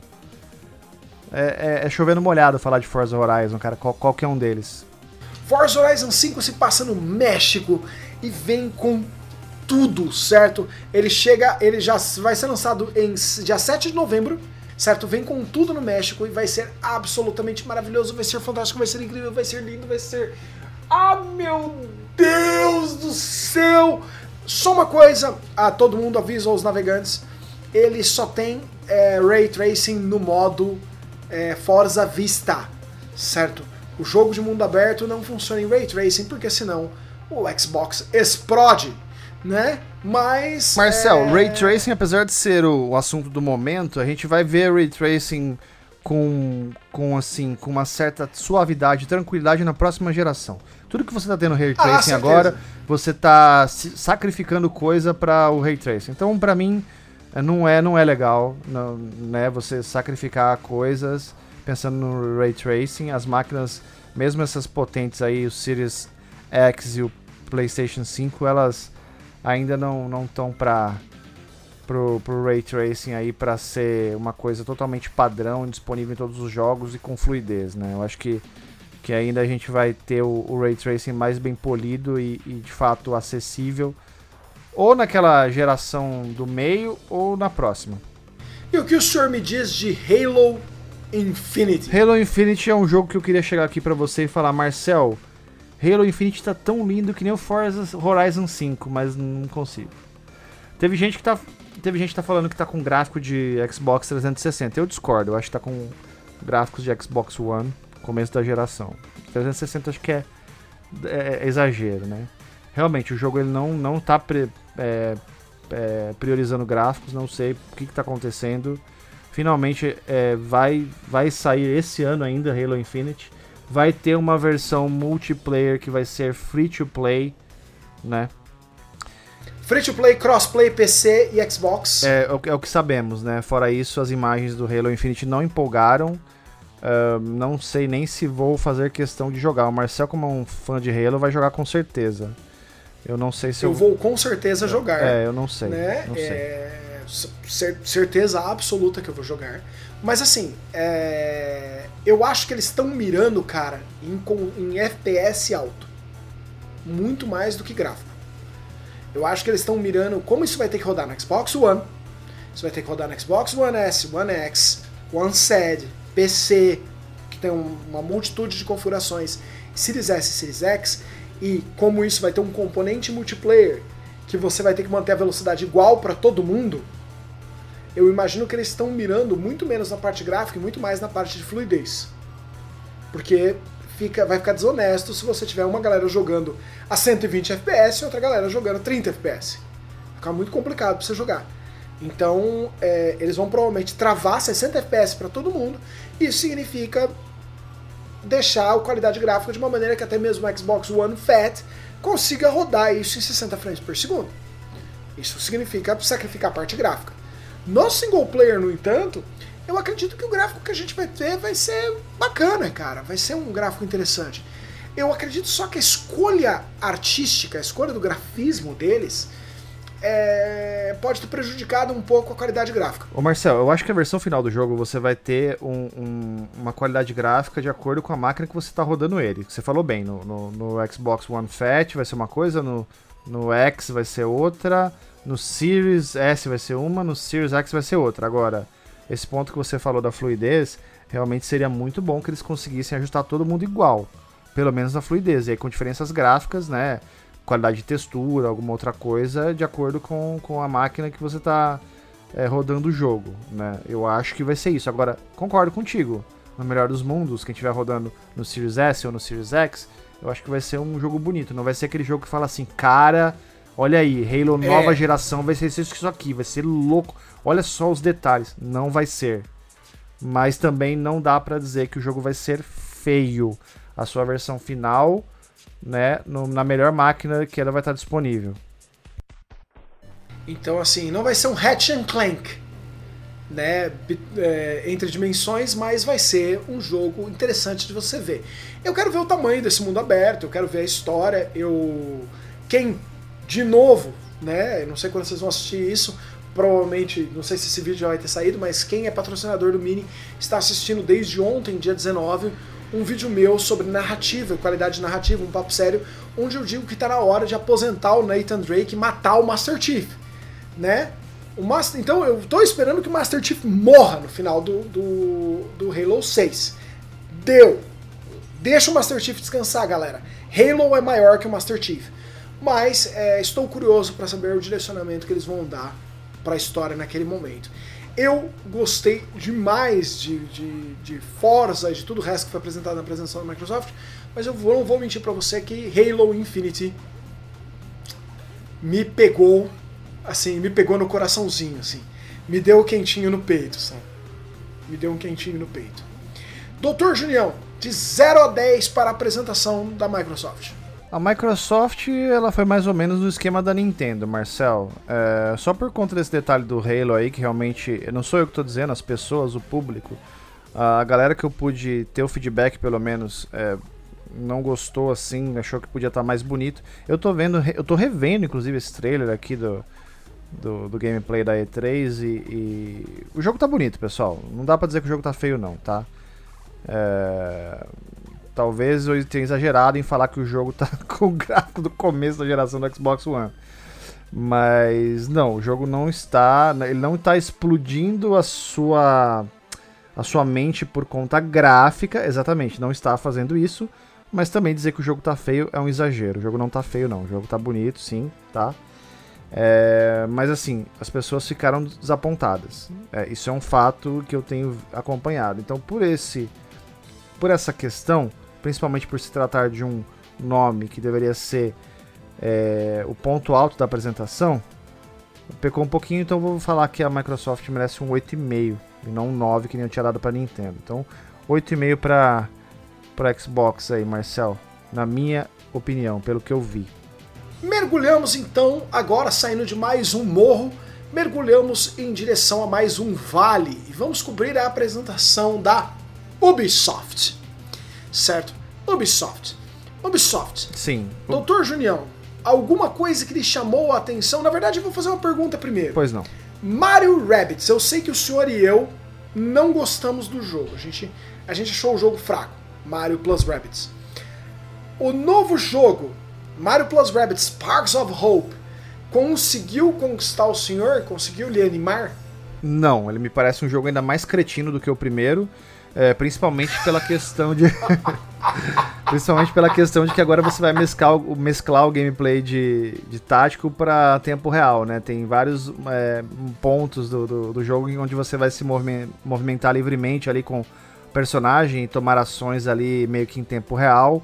Isso é uma coisa que me desagrada profundamente num jogo desse, sabe? Então eu acho que o que tinha de bom no jogo que eu gostava, eles tiraram de mim. Então, para mim, piorou. Eu não acho que, que eu vou gostar de Mario Plus Rabbits Sparks of Hope, né? Que é o nome do, do jogo novo. Que não é um DLC, é um jogo novo, tá? Eu, também tava essa, é um essa dúvida aí. O pessoal tinha, tinha uma galera perguntando: ah, mas vai ser um conteúdo essa do primeiro jogo? Não, é um jogo novo. Então, se você quiser experimentar Mario Plus Rabbits Sparks of Hope, você vai ter que desembolsar aí provavelmente um, um um valor cheio aí de um. 60 um doletas. 60 dólares. É isso. 60 doletas. Certo.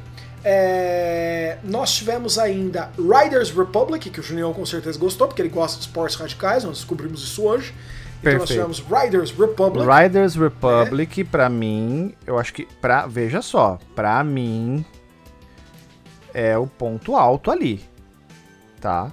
É, Riders Republic é um, um, jogo que mescla vários. É, vários. várias modalidades, não sei se eu posso dizer isso. É, várias modalidades, né? De. de várias modalidades. De jogos radicais é, aí. Mountain bike, wingsuits, snowboarding. Perfeito. Então, eu fiquei interessado no jogo. É um, é um, tipo de jogo que eu, que eu gostaria de jogar. E, pô, pra mim eu. eu, eu como eu não sou um grande fã de Assassin's Creed, né? Para mim, um ponto alto aí da, da conferência da Ubisoft foi Riders Republic. O senhor achou que Riders Republic então, então foi melhor do que Far Cry 6? Porque Far Cry 6 tem um cachorrinho Não, numa cadeira eu, de rodas. Eu, um eu entendo. Com cadeira de rodinha. Eu entendo que o Far Cry é um nome muito mais importante, muito mais é, bombástico, né? Do que essa franquia nova aí, é, que tá surgindo agora. É, mas como não é o tipo de jogo que eu me interesso, então para mim o que mais me agradou ainda é Riders Republic. Mas óbvio, o Far Cry é um nome muito forte, né, Marcel? O senhor que é um consumidor. O senhor prefere da... então? Ah, eu prefiro. O senhor prefere pedalar do que derrubar um presidente corrupto? É, eu tô, tô vendo aqui o, o primeira pessoa aqui na, na mountain bike E, pô, gameplay frenético. É muito interessante, Marcel. Gráfico incrível, você vê a vegetação, efeito de sombra e luz. É muito, muito massa. Não, eu, Riders Republic está lindo eu, demais. Eu vou, vou querer jogar Riders Republic, né? O Far Cry já não é comigo. Far Cry 6, cara, é, eu, eu, eu acho que ele, ele tá aparentando ser muito bom, mas Far Cry 5 me desapontou imensamente, Far Cry 4 também não foi tudo isso, né? Então, assim, eu estou um pouco receoso. Mas eu vou falar pra você que a ideia de derrubar um generalíssimo do poder é muito, muito bacana para mim. Ela mexe com uma parte minha, assim, bacana, você tá entendendo? Então eu, eu realmente quero testar Far Cry 6, de verdade, eu quero testar Far Cry 6. Rainbow Six vai ganhar a crossplay dia 30, é, se eu não tô ficando louco, é dia 30 de junho. Dia 30 de junho, PC Stadia ganha crossplay em Rainbow Six e depois crossplay em todas as plataformas no começo de 2022. E Rainbow Six vai ganhar também uma um, um, uma, uma, expansão chamada é, Extraction, né, que vem aí dia 16 de setembro. Então, para os fãs de Rainbow Six. Sim. Fãs de Rainbow Six é isso. Fora isso, nós também teremos um um jogo do Avatar e um Rocksmith Plus. Quer falar alguma coisa sobre Avatar Frontiers of Pandora? Eu quero. Uh, o nosso amigo James Cameron vai fazer não um, não dois, não três, não quatro, mas cinco filmes de Pandora. Ele tem um contrato com a Disney de quatro mais um filmes, certo? Quatro filmes expansíveis para cinco filmes, porque a Disney criou uma parte do parque que é Pandora. E ela quer filmes e jogos para comemorar Pandora. Eu não acho que Pandora tinha o suficiente nem pro primeiro Avatar em termos de história. Quanto mais jogo e mais cinco filmes, certo? Então, assim, é, é, é... cara, eu assisti o trailer, o trailer é só animação, não tem nada de gameplay. Eu olhei o trailer e falei assim, ai meu Deus. Ai, ai, meu Deus. Ai, meu Deus, resume bem a situação. Tô vendo o trailer de novo aqui, revendo o trailer, e é isso. Eu tenho a impressão de estar naquele tedioso, naquela tediosa sala de cinema mais uma vez, com meus óculos 3D, olhando para aqueles bichos verdes gigantes e pensando assim: quando azul. que isso acaba? É, azul, perdão. Eles eram quando, azuis. quando isso acaba? Esses monte de Smurf gigante desengolçado aqui. Eu acho que eu dormi nesse filme, Marcelo. Pelo que eu lembro. Eu dormi durante o filme. Nossa, não não rolou. Eu, eu, eu entendo, eu compreendo, senhor. Rocksmith Plus, no entanto, eu achei o conceito extremamente interessante, cara. Interessante. Porque é um jogo por serviço, né? Sim. É um, um GAAS que é, é, junto com o pessoal da Gibson Guitars, né? Eles são, eles são uma marca grande, imagino, de guitarra. Sim, sim, com certeza. Né? E, é, é um você jogo... joga com o seu smartphone. Você, joga, você pode jogar com smartphone, você pode jogar com PC, com console, e aí você fica livre, né, para, para ver né, a parte da tela né, do, do Rocksmith Plus. E aí, né, você vai ter que ter o seu instrumento, obviamente, para poder jogar e, e, e, pegar as lições aí de guitarra, tanto a elétrica quanto o violão acústico, com o Rocksmith Plus. Muito bom para pessoas que estão desenvolvendo suas habilidades com esse instrumento incrível de seis cordas, Marcel né? Eu não eu nem tento porque eu sou completamente incapaz porque eu não tenho ritmo, certo? Então eu nem tento. Algumas pessoas nos perguntaram que a gente achou da apresentação da Gearbox. A gente não vai lá porque a gente prefere deixar o Lucifer trancado no portão dele lá no fundo mesmo. Mas é, nós sabemos que eles falaram sobre um filme de Borderlands, né? E uma DLC para Godfall, foi isso, Junião? Isso, foi um filme do Borderlands, foi a, a DLC para Godfall. Teve também mais dois itens que a gente anotou aqui na pauta: um Homeworld 3 ah, é. e isso. o Tiny Tina's Wonderland. Explica para nós que raio que é isso, por favor. A, a Tiny Tina, ela, ela aparece no, no, num dos outros jogos, num dos outros Borderlands. E ela e tem um DLC num dos Borderlands, que é o DLC mais interessante de todos os Borderlands, né? Eu não, eu não joguei ele, mas eu assisti o pessoal jogando. E, e ela é uma mestra de RPG, ela tá mestrando uma aventura de RPG. E agora é a aventura de RPG dela. O jogo é um, é um meta-jogo dentro do universo de Borderlands. Então, dentro do universo de Borderlands, as pessoas sentaram para jogar RPG de mesa e a Tiny Tina, a pequena Tina, né? Ela tá. A Tininha, ela tá mestrando. Então é um RPG por turnos dentro de. Um RPG de mesa por turnos dentro do universo de Borderlands. É, mais meta impossível. E Homeworld eles só falaram que eles estão fazendo.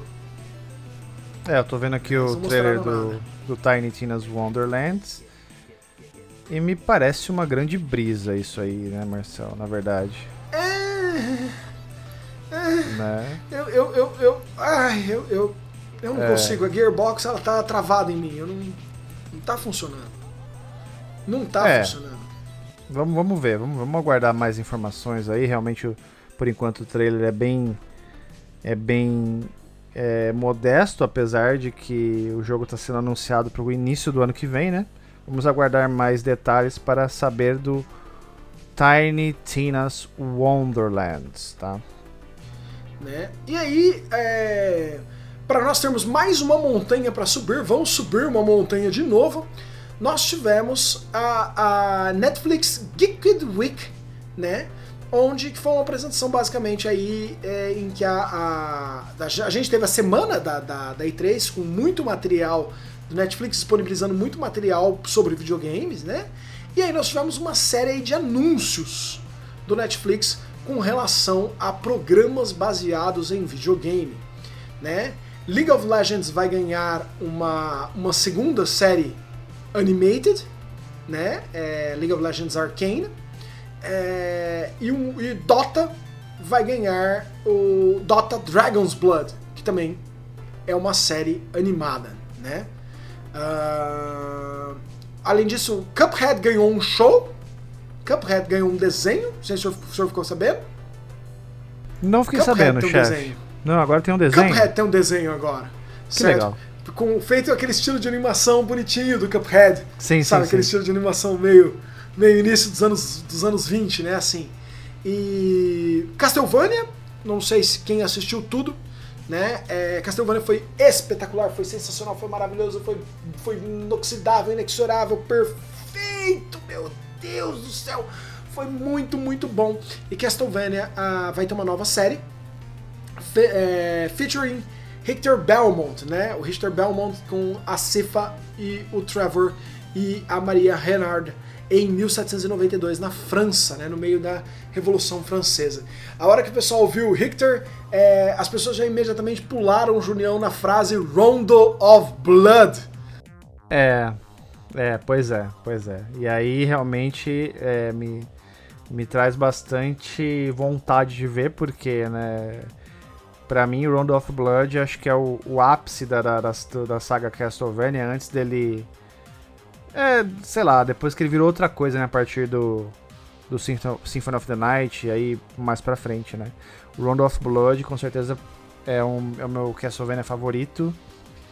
E, pô, são uma animação aí, a gente já curtiu pra caramba os, Castlevania da, que passou aí na Netflix, né. Com certeza vai ser muito bacana esses, esses novos aí que vão chegar. Eu, eu, eu gostei do senhor colocar essa, essa construção sobre Round of Blood, porque eu vejo Round of Blood como um Skyward Sword. As, as sementes das coisas que fizeram Breath of the Wild, Breath of the Wild, já estavam no Skyward sim, Sword, sim. mas ele não chegou até lá. O Round of Blood é assim com o Symphony of the Night. As sementes do que viria a ser Symphony of the Night está no Round of Blood. Tá. Tá sim. Tá no Round of Blood, mas o Round of Blood ainda mantém a essência mais tradicional de Castlevania, enquanto o, o Symphony of the Night já veio aquela coisa do Metroidvania mais na sua cara ali, né? Mais escancarado. Enfim, é, é, vai, vai, ser, vai ser legal, a, vai ser legal. A Netflix confirma que está trabalhando com um show live action de Resident Evil. Interessante. Né? Ok beleza, né? E que eles, confirmam, eles confirmam também uma segunda temporada para The Witcher, né? Que vai ter a, a série proeminentemente. Ok, legal. Uh, nós tivemos a primeira imagem de Sam Fisher na série animada de Splinter Cell. Eu não sei porque eles vão fazer uma série animada e não uma série de, de live action Splinter Cell, porque Splinter Cell perfeitamente se dá para uma série live action, mas ok, né? E aí eles anunciaram o que pra mim, e eu sei que a maior parte das pessoas, por favor, me perdoem, você que tá me ouvindo, se você nunca ouviu falar disso, mas a coisa que mais me animou dos anúncios da Netflix foi Captain Laserhawk, a Blood Dragon Remix, né? É... Que é uma, um anime, um desenho ao estilo meio anime, meio americano, envolvendo o personagem Captain Laserhawk, que é, é um personagem dentro do universo de Far Cry 3 Dragon Blood, que é por si uma, um, um, uma aventura, um DLC lateral, um DLC standalone de Far Cry 3. Foi confuso o suficiente? Foi bem confuso. Então vamos lá. Far Cry 3 é um jogo. Far Cry 3 tem um standalone que é um jogo que tira sarro e, e, e, e, ele usa todas aquelas coisas de ficção científica com lasers dos anos 80. Né? Então você, você joga com um, um capitão que a voz dele é o cara que era o, o o cara que vem salvar Sarah Connor do Terminator, você tá entendendo?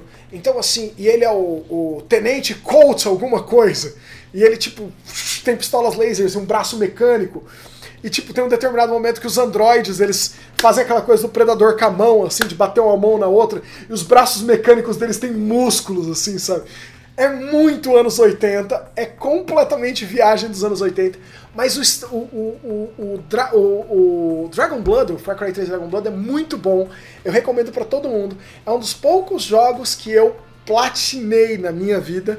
Né? Se você for lá no Xbox, você vai ver que eu tenho todas as conquistas dele no 360, certo? Ele vale muito, muito a pena. E ele, e ele tem ele, ele, ele tem é, o, o, Blood Dragon, aliás, né? Não é Dragon Blood, é Blood Dragon. É, é, Far Cry 3 Blood Dragon. O Blood Dragon, ele tem os Blood Dragons, que são dragões que soltam lasers dos olhos. E você vai ter que matar, tem 20 e tantos deles nos mapas. É, é sensacional, o jogo é muito bom. E muito bom, muito bom mesmo. E agora eles estão fazendo dentro do universo do jogo um desenho com o Captain Laserhawk, que é é um brinquedo no jogo. No jogo de videogame, o Captain Laserhawk é um brinquedo. Então, eles estão fazendo tipo desenho desse brinquedo. Cara, isso vai ser muito viagem, mas vai ser muito bom. Muito bom. Você tá entendendo? O jogo envolve o poder da amizade. Os caras falando de. Nossa, é muito viagem dos anos 80. Ok. viagem dos anos 80, beleza. Agora falando em viagem dos anos 80, o Dead Stranding vai receber um, um Director's Cut, é isso? Vai! Porque é uma viagem, mas essa não é dos anos 80, essa é uma viagem do Hideo Kojima. Ele fez o jogo inteiro do jeito que ele queria e agora ele vai fazer a versão do que ele queria do jogo que ele fez do jeito que ele queria. É, vamos ver, né? Assim, não sei. Eu não sei até que ponto quem jogou Death Stranding vai querer jogar de novo a versão Director's Cut ou se quem ainda não jogou já vai pular direto pra Director's Cut. Eu, eu fico bugado quando, quando acontece alguma coisa assim, sabe? É, tudo bem, né? é o Director's Cut do Director's do, Cut, Eu lembro cara. do Resident Evil 1 Director's Cut, mas aí tudo bem, quem não tinha jogado ainda jogou a versão Director's Cut, umas coisinhas extra e tal, né? Agora, Death Stranding, não sei, cara, jogo de simulador de, de entrega do carteiro lá no meio do, do planeta muito louco com um cara que é quase um astronauta, mas tem um bebê, um feto. Eu não entendo esse negócio até hoje, Marcelo. Não, não, não entendo. Não, e, e, não tem muito. A, a, gente não consegue entender. É, cara, é, seria mais ou menos assim: eu faço um filme, eu termino meu filme, eu lanço meu filme. Meu filme é editado por mim, preparado por mim, montado por mim. Aí eu lanço o filme. Aí as pessoas assistem o filme e falam assim: putz, seu filme não foi tão bom. Aí eu falo assim, não, pera aí que eu vou fazer agora um director's cut do meu filme. Já é meu filme! Sabe? Ai, Junião, eu tô, eu tô assim, desapontado, cara. Mas é aquela coisa, deveria chamar, como nós falamos no grupo dos patrocinadores, inclusive, deveria ser realista. É, edição quero vender para mais gente. É que ele não quer colocar esse nome. É, como se fosse naquele, naquela série dos Honest Trailers, né? Seria versão Sim. quero vender para mais gente. Mas, doutor Junião, uma mudança rápida de tópico. Metal Slug Tactics. Metal Slug Tactics foi uma grata surpresa, né, Marcel? Metal Slug Tactics aí um jogo de RPG tático ahn, com os personagens e a, a am- ambientação no- nos cenários Metal Slug. Vai ser um jogo bem interessante, tá? Muita gente ficou bem animado com a volta do Metal Slug, ainda que não mais no sistema Run and Gun, né? Mas um RPG tático. Eu fiquei animado, é um jogo que eu também gostaria de, de provar, né? Se eu tiver acesso a ele. E é um jogo que tem a minha cara. Eu jogaria muito Metal Slug Tactics, jogos de RPG tático. Eles, via de regra, são bem atrativos pra mim, né? Só o, o Mario Pl- Plus Rabbids que não, não deu aquela energia gracinha, né? Mas fora isso, normalmente a gente gosta desse tipo de jogo. Não bateu, né? Não bateu. Não santo. bateu, não bateu. Gente, e, e basicamente. Ah, não, peraí, estamos esquecendo um detalhe. Estamos esquecendo um nome. Um nome. Que o senhor. Eu, eu, eu vi o trailer e eu falei: o Junião vai explodir a cabeça. Achei que a sua cabeça explodiu com um balão quando o senhor visse aquele trailer. Fale-me É. de Elden Ring. Pois é, queridão. From Software e J.R.R. Martin.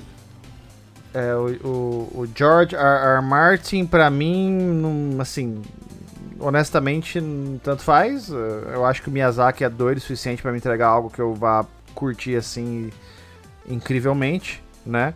Agora, tem gente que tá dizendo que vai ser o Dark Souls 4, né? Eu, analisando aqui, eu posso dizer que tem muita coisa que lembra Dark Souls, muita coisa, movimentação, personagem, estilo de, de, de combate, né, moveset, arco, espada. É, uma novidade que tem que normalmente você não vê, no, no- não dessa forma, pelo menos nos Dark Souls, é a questão de que agora você tem um, um botão para pular, você tem personagens super bizarros, você tem é, um cavalo que materializa em cima de você, sabe? Em cima de você, É, não, em cima de você não, embaixo de você, né? Falei errado. embaixo de você. é, né? você. É, É, porque você carregar o cavalo, é, aí ficaria. É, não, aí não, realmente. Falei errado. Você se ma- materializa em cima do cavalo, acho que essa que é a forma correta. Aê! E, cara, pensa assim, se você tiver um um jogo chamado Shadow of the Colossus e esse jogo ele teve um filho com Dark Souls 3 e esse filho cresceu e foi pra escola e passou muito tempo convivendo com um garotinho chamado Ocarina of Time. Hum, Aí você tem Elden Ring. A sensação que eu tenho é essa. Elden Ring, Elden Ring é uma, uma soma do que a gente tem em Shadow of the Colossus em Dark Souls com um quesinho de Zelda. Talvez nem Breath of, nem Ocarina, mas Zelda, talvez um Twilight Princess. Porque naquela cena que você vê o, ca- o- o cara cavalgando ali na planície, Cara, é muito Zelda pra mim aquilo, sabe? É muito Zelda. E ele tem assim, ele tem bichos que lembram muito a, a- a saga Dark Souls, tem dragão gigante, tem bichos gigante, tem a de já foi confirmado que vai ter PVP, né? Então tem tem é, modo multiplayer, você consegue invocar amigos pra te ajudar. Eu vejo fantasmas azuis aqui, a exemplo do que a gente já via em Demon Souls.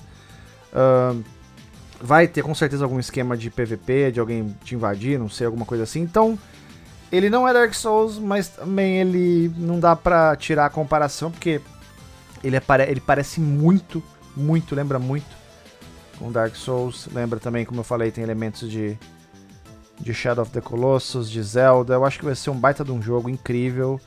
Ah, a presença do George R. R. Martin, pra mim, tanto faz, honestamente. Pra mim, é, é a questão é, da mecânica de jogo que é o mais importante. Isso eu tenho Miyazaki. Pra isso eu tenho Miyazaki. Então, pra mim, cara, vai ser, já é um jogo assim muito aguardado, muito esperado. É um jogo que eu vou fazer todo o sacrifício pra comprar ele, porque eu sei que é um jogo que eu não vou poder jogar na conta do Marcel, porque o Marcel não compra esses jogos. Então, Vou tentar fazer já um, uma, uma poupancinha aí para eu conseguir é, meter as mãos em Elden Ring no PlayStation 5, né? E o jogo tá animal, né, cara? Qualidade gráfica incrível, violência, sangue, monstros, todos os elementos que você normalmente tem em Dark Souls. Cara, muito empolgado para Elden Ring, muito empolgado, Marcel, muito. Sensacional. Doutor Julião, eu acredito que nós cobrimos tudo, todos os pontos mais importantes. Houve uma, um festival de indies que a gente não teria todo o tempo do mundo para cobrir. Eles não têm, eles não são menos importantes, tá? Mas a gente não não demoraria muito, demoraria muitas horas para a gente cobrir todos eles a contento, né? É, e antes que alguém pergunte, nossa, vocês não vão falar da, da, da Take Two. Nós conversamos isso antes é, e a gente acredita que vocês estão vindo aqui para falar de games. Então, nesse momento, nós vamos falar de games. Aqui no Pra Viagem, nós estamos falando de games. Pro futuro, a gente pode fazer, caso vocês queiram, um papo sério sobre um papo muito, muito sério sobre o assunto tratado pela Take Two. Né? Nós não vamos aqui traçar nenhuma analisar aqui a apresentação deles, porque a apresentação deles, o assunto exige tanto tempo para ser tratado de maneira correta que acabaria atravancando o que a gente queria comprar a viagem. A gente queria manter um, uma coisa mais leve. Se vocês quiserem, dá um toque que a gente faz um, pra via um papo sério muito, muito sério, tratando do, dos tópicos levantados na apresentação da Take Two. Eu acho que foi isso, mestre Junião. Perfeito, doutor Marcel. Então a gente, é, como a gente falou no começo do, do podcast, desculpa se a gente não abordou algum, é, algum item específico que vocês estavam querendo. Deixem aí o, os comentários pra gente, quem está ouvindo no YouTube. Lembrando que quem está ouvindo no YouTube também provavelmente está vendo, provavelmente não, com certeza está vendo um gameplay de um jogo que pode ser jogado para viagem on the go, tá? E o podcast para viagem Dominicast está disponível em todas as principais. Hoje eu tô com a, com a língua travada hoje. Em todas as principais plataformas de streaming de áudio, tá? Então aí você pode ver a sua plataforma favorita aí onde você escuta suas músicas, seus podcasts. Com certeza o Mini está lá. Se não tiver, avisa nós que a gente cadastra. A gente cadastrou uma porção de, de, de plataformas, Marcelo. Acho que em todas que a gente conseguiu na época, né? Então é isso. Estamos em todos os lugares. Estamos em tudo quanto é lugar. Somos aí, como os Correios. Pessoal, o pessoal não pode reclamar que não dá para escutar o Pra Viagem. Pra Viagem pode ser escutado no celular, no PC, né, em qualquer lugar aí que você tiver, né, no YouTube e nas plataformas de streaming de áudio. Marcel, muito obrigado por mais um papo aqui no Pra Viagem, meu querido. Eu é que agradeço, mestre Junião. É sempre um prazer estar aqui com Vossa Senhoria. Muito obrigado a todo mundo que nos ouviu durante essas quase duas horas. Valeu, pessoal. A gente vê vocês sempre aqui no Mini. Valeu, pessoal. Tchau, tchau.